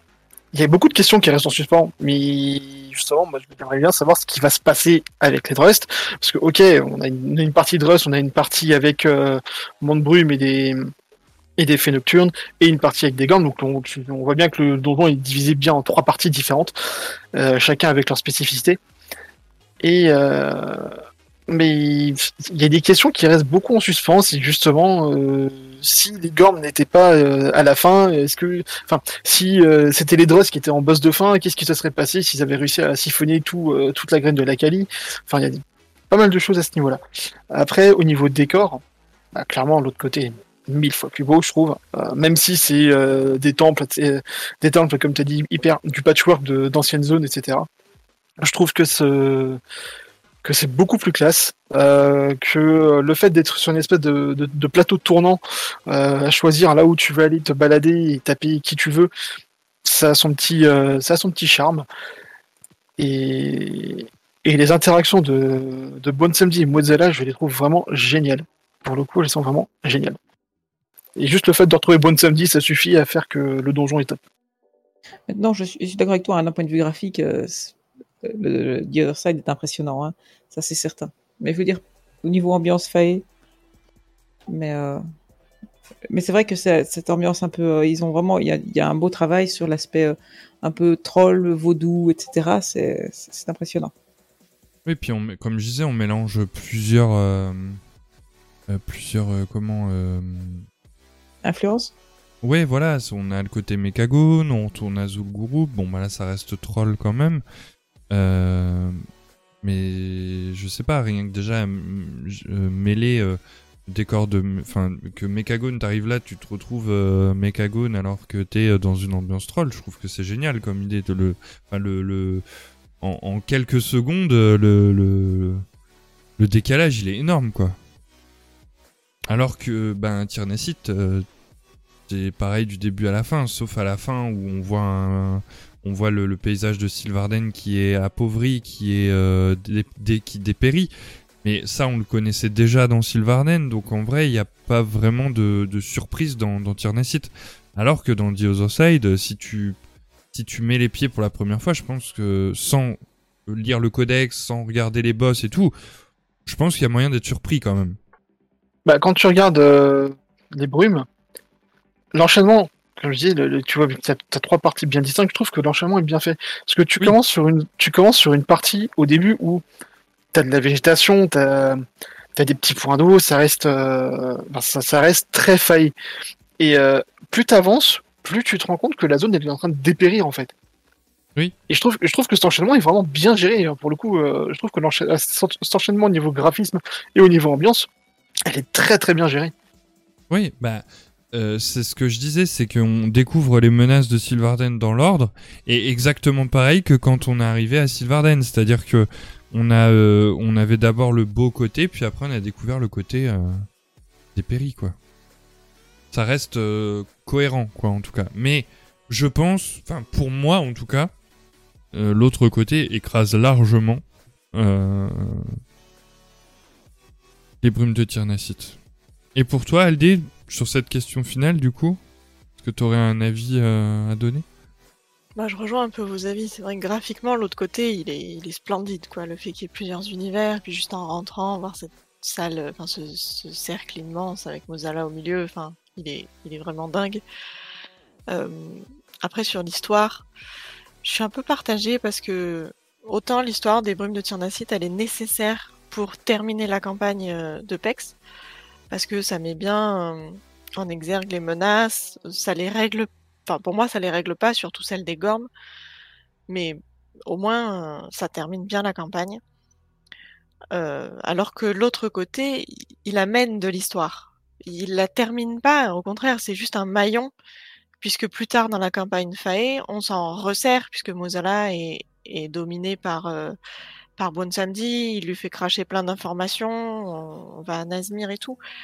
Donc pour moi, euh, l'autre côté un plus, c'est qu'il fait partie de l'histoire, alors que les brumes essayent de clôturer un peu la campagne de Pexing. Et après, juste pour, euh, pour dire sur euh, ce que disait Aldé, ce qui est d'ailleurs tout à fait étrange sur le principe, parce que l'autre côté n'est accessible que quand on est au niveau maximum en fait. Et donc en gros, on a un donjon qui ouvre des questions qui arrivent après, alors que les brumes qu'on a pendant le potentiellement le pexing, eux, amènent à plus de finalité en réalité. Dans, l'ordre, on aurait potentiellement pu avoir l'inverse, tout simplement. Ah, je suis pas du tout d'accord parce que les lois, on n'en entend pas parler pendant la campagne de Pexing. Donc en Oui, fait, tout à fait, mais am- l'autre mais côté a tout à fait sa place euh, en campagne Fae. C'est le seul endroit où on entend parler des lois, où on revoit Bonne Samedi et tout et tout. Oui, de ce, point, de ce vue-là, oui. Mais je parlais euh, en termes d'ouverture et de fermeture, justement. Non, je trouve que justement, il est très bien intégré. À la fin du chapitre 4, on a la quête pour aller faire euh, campagne Fae. À la fin du chapitre 4 de la campagne Fae, on a la quête pour aller faire l'autre côté. Après, on le fait, on le fait pas, peu importe. Et après, le chapitre 8 nous renvoie sur l'histoire des lois. Et donc fait suite directement, comme si on avait fait l'autre côté. Donc en vrai, je trouve qu'il est, il est beaucoup mieux intégré à l'histoire, justement, que les brumes euh, ne le sont euh, sur la campagne de Pexing. Est-ce que tout le monde a fini de dire leur préférence sur les deux donjons de Sylvarden Voilà, euh, mieux y arriver. Et coucou Lord Myrdine, bienvenue. Euh, bon, et ben du coup on va on va clôturer le podcast. Je pense qu'on est au bout. Si tout le monde a a dit ce qu'il ce y avait à dire. Tu ne relèves pas, mais moi je trouve que le plus important, c'est quand même de dire que c'est la meilleure des congrégations. Donc forcément, c'est les meilleurs des vrai. donjons aussi. C'est vrai, c'est vrai, c'est vrai. Après meilleur des congrégations, bon ça je dirais pas Ah, si, jusque là. si, si. Alors, Si, à choisir entre euh, ceux que, euh, auxquels tu penses Crow et les Night Fae, je pense que les Night Fae l'emportent haut la main. Tu vas pas te relever de la révélation que t'as toujours pas eue. sinon. Non mais c'est non, je, je- non, non, cette révélation n'existe pas, c'est faux. Tu bluffes. C'est de la manipulation bluffes mentale. Voilà, on est d'accord, Pimti. Même si actuellement je joue Fae, mais faut, faut pas le dire. Moi je ne comprends pas. C'est c'est Eh oui. honteux. Faut assumer. non, non. Je joue juste pour le raid, mais c'est vrai que du coup j'essaie de débloquer tout ce que j'ai à débloquer chez les Fae pour pouvoir repasser derrière après euh, Necro. Voilà. Ah oui, je suis un traître, mais bon. Voilà. Kyrian Forever. Ah, ça y est, c'est parti. Eh, les émissions sur les congrégations sont finies depuis longtemps. Hein. On avait déjà élu celle qui avait gagné et tout. Donc, euh, non, a- c'est passé ça. hein. Et c'était les Fae Non, c'était pas les Fae. C'était les Si. Nécros. Non. non, je sais plus qui c'était d'ailleurs, mais... euh, C'était les Fae Les Fae. C'était les Fae Ah oui. Bon.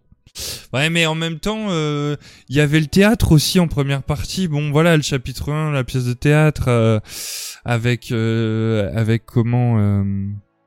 On était Euh, fabuleux de lune, la reine de l'hiver. Oui, et Isera surtout, qui était très très Isera. touché. Donc bon, voilà, c'est compliqué aussi de... Qu'est-ce que tu veux rivaliser avec ça euh, Avec des morceaux d'armure, euh, un, un- Voilà.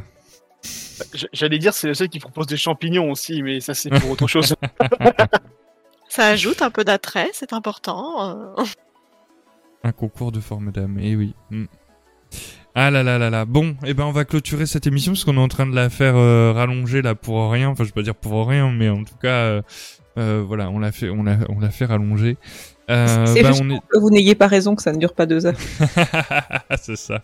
En fait, ils veulent pas qu'on fasse des émissions courtes. Ils veulent pas nous croire quand on dit que les, les donjons c'est, c'est souvent euh, court. Donc euh, bon, on est quand même à 2h31 de, d'émission. Mais Après, il y a, il y a eu les blancs de, de devant, donc. euh, Mais attendez, après vous nous remettez dans nos cages, nous on veut pas.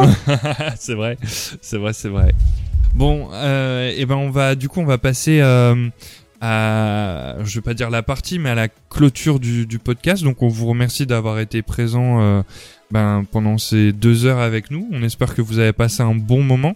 Désolé pour les jeux d'acteurs un petit peu ratés sur euh, Milouz. euh, J'ai plus fait un- une voix d'enfant enragé que que Milouz, mais euh, bon, voilà, j'ai j'avais un peu, j'ai eu un peu de mal, j'ai eu quelques petits problèmes aussi avec Bon Samedi. Même si j'adore euh, imiter Bon Samedi, je, je kiffe par dessus tout. Mais bon, voilà, c'est c'est de l'impro, c'est ça. euh, en tout cas, voilà, on espère que vous avez passé un bon moment, que vous êtes, euh, enfin, vous avez tenu le coup euh, avec la chaleur. Donc merci d'avoir été présent. Je crois qu'au maximum on a dû être 11 sur le live, donc euh, merci, euh, merci à vous tous. Le chat a été euh, a été un minimum actif. vous avez réagi aux questions, donc c'est vraiment cool d'avoir pu donner vos avis. Je vais juste passer, voilà, c'est mieux. J'ai spoilé le, le prochain le prochain thème, mince. Donc euh, voilà, euh, pour petit rappel, euh, les réseaux sociaux qui sont toujours disponibles, il y a le lien Linktree qui est passé dans le chat toute la soirée. Donc si vous voulez nous retrouver sur Twitter, Facebook, Instagram, notre chaîne YouTube aussi, et puis toutes les plateformes de streaming audio, il y a aussi notre Discord. Et notre Discord, il sert à quoi? Ben à vouloir participer, enfin à pouvoir en tout cas échanger avec nous. Vous pouvez aussi nous proposer des thèmes, des choses, voilà, il y a des qui vous tiennent à cœur. Euh, et puis donc pour participer à TSOLD, euh, pour euh, participer aux, émissions aussi, vous pouvez poser votre petit ticket sur le canal calendrier émission. Donc là qui sera mis à jour avec la saison 3 puisque ben, on arrive au bout bientôt de, de la saison 2 puisque ben je vais transitionner là-dessus pour dire que ben la, la prochaine émission donc c'est le 1er juillet. Ça y est, l'été arrive. Euh, et donc on parlera des donjons, du lore des donjons de Ravendress, donc à savoir euh, des salles de l'expiation et de, des profondeurs sanguines. Donc c'est la dernière zone qui nous reste à traiter. Après on aura bouclé cette, cette série sur le lore des, des donjons de, de l'ombre terre. Et donc ça clôturera aussi la saison 2 du podcast Au cœur d'Azeroth. Euh, on va prendre des vacances bien méritées de à peu près un mois et demi, deux mois. Je pense qu'on se re- on reviendra euh, mi-septembre. On sait pas trop encore, euh, on n'a pas encore fixé la date de reprise. Il faut qu'on voit un petit peu les les, les podcasts qu'on va préparer, donc on, enfin qu'on va programmer en tout cas. On va préparer ça pendant pendant l'été. Il va y avoir de belles choses à découvrir sur cette saison 3.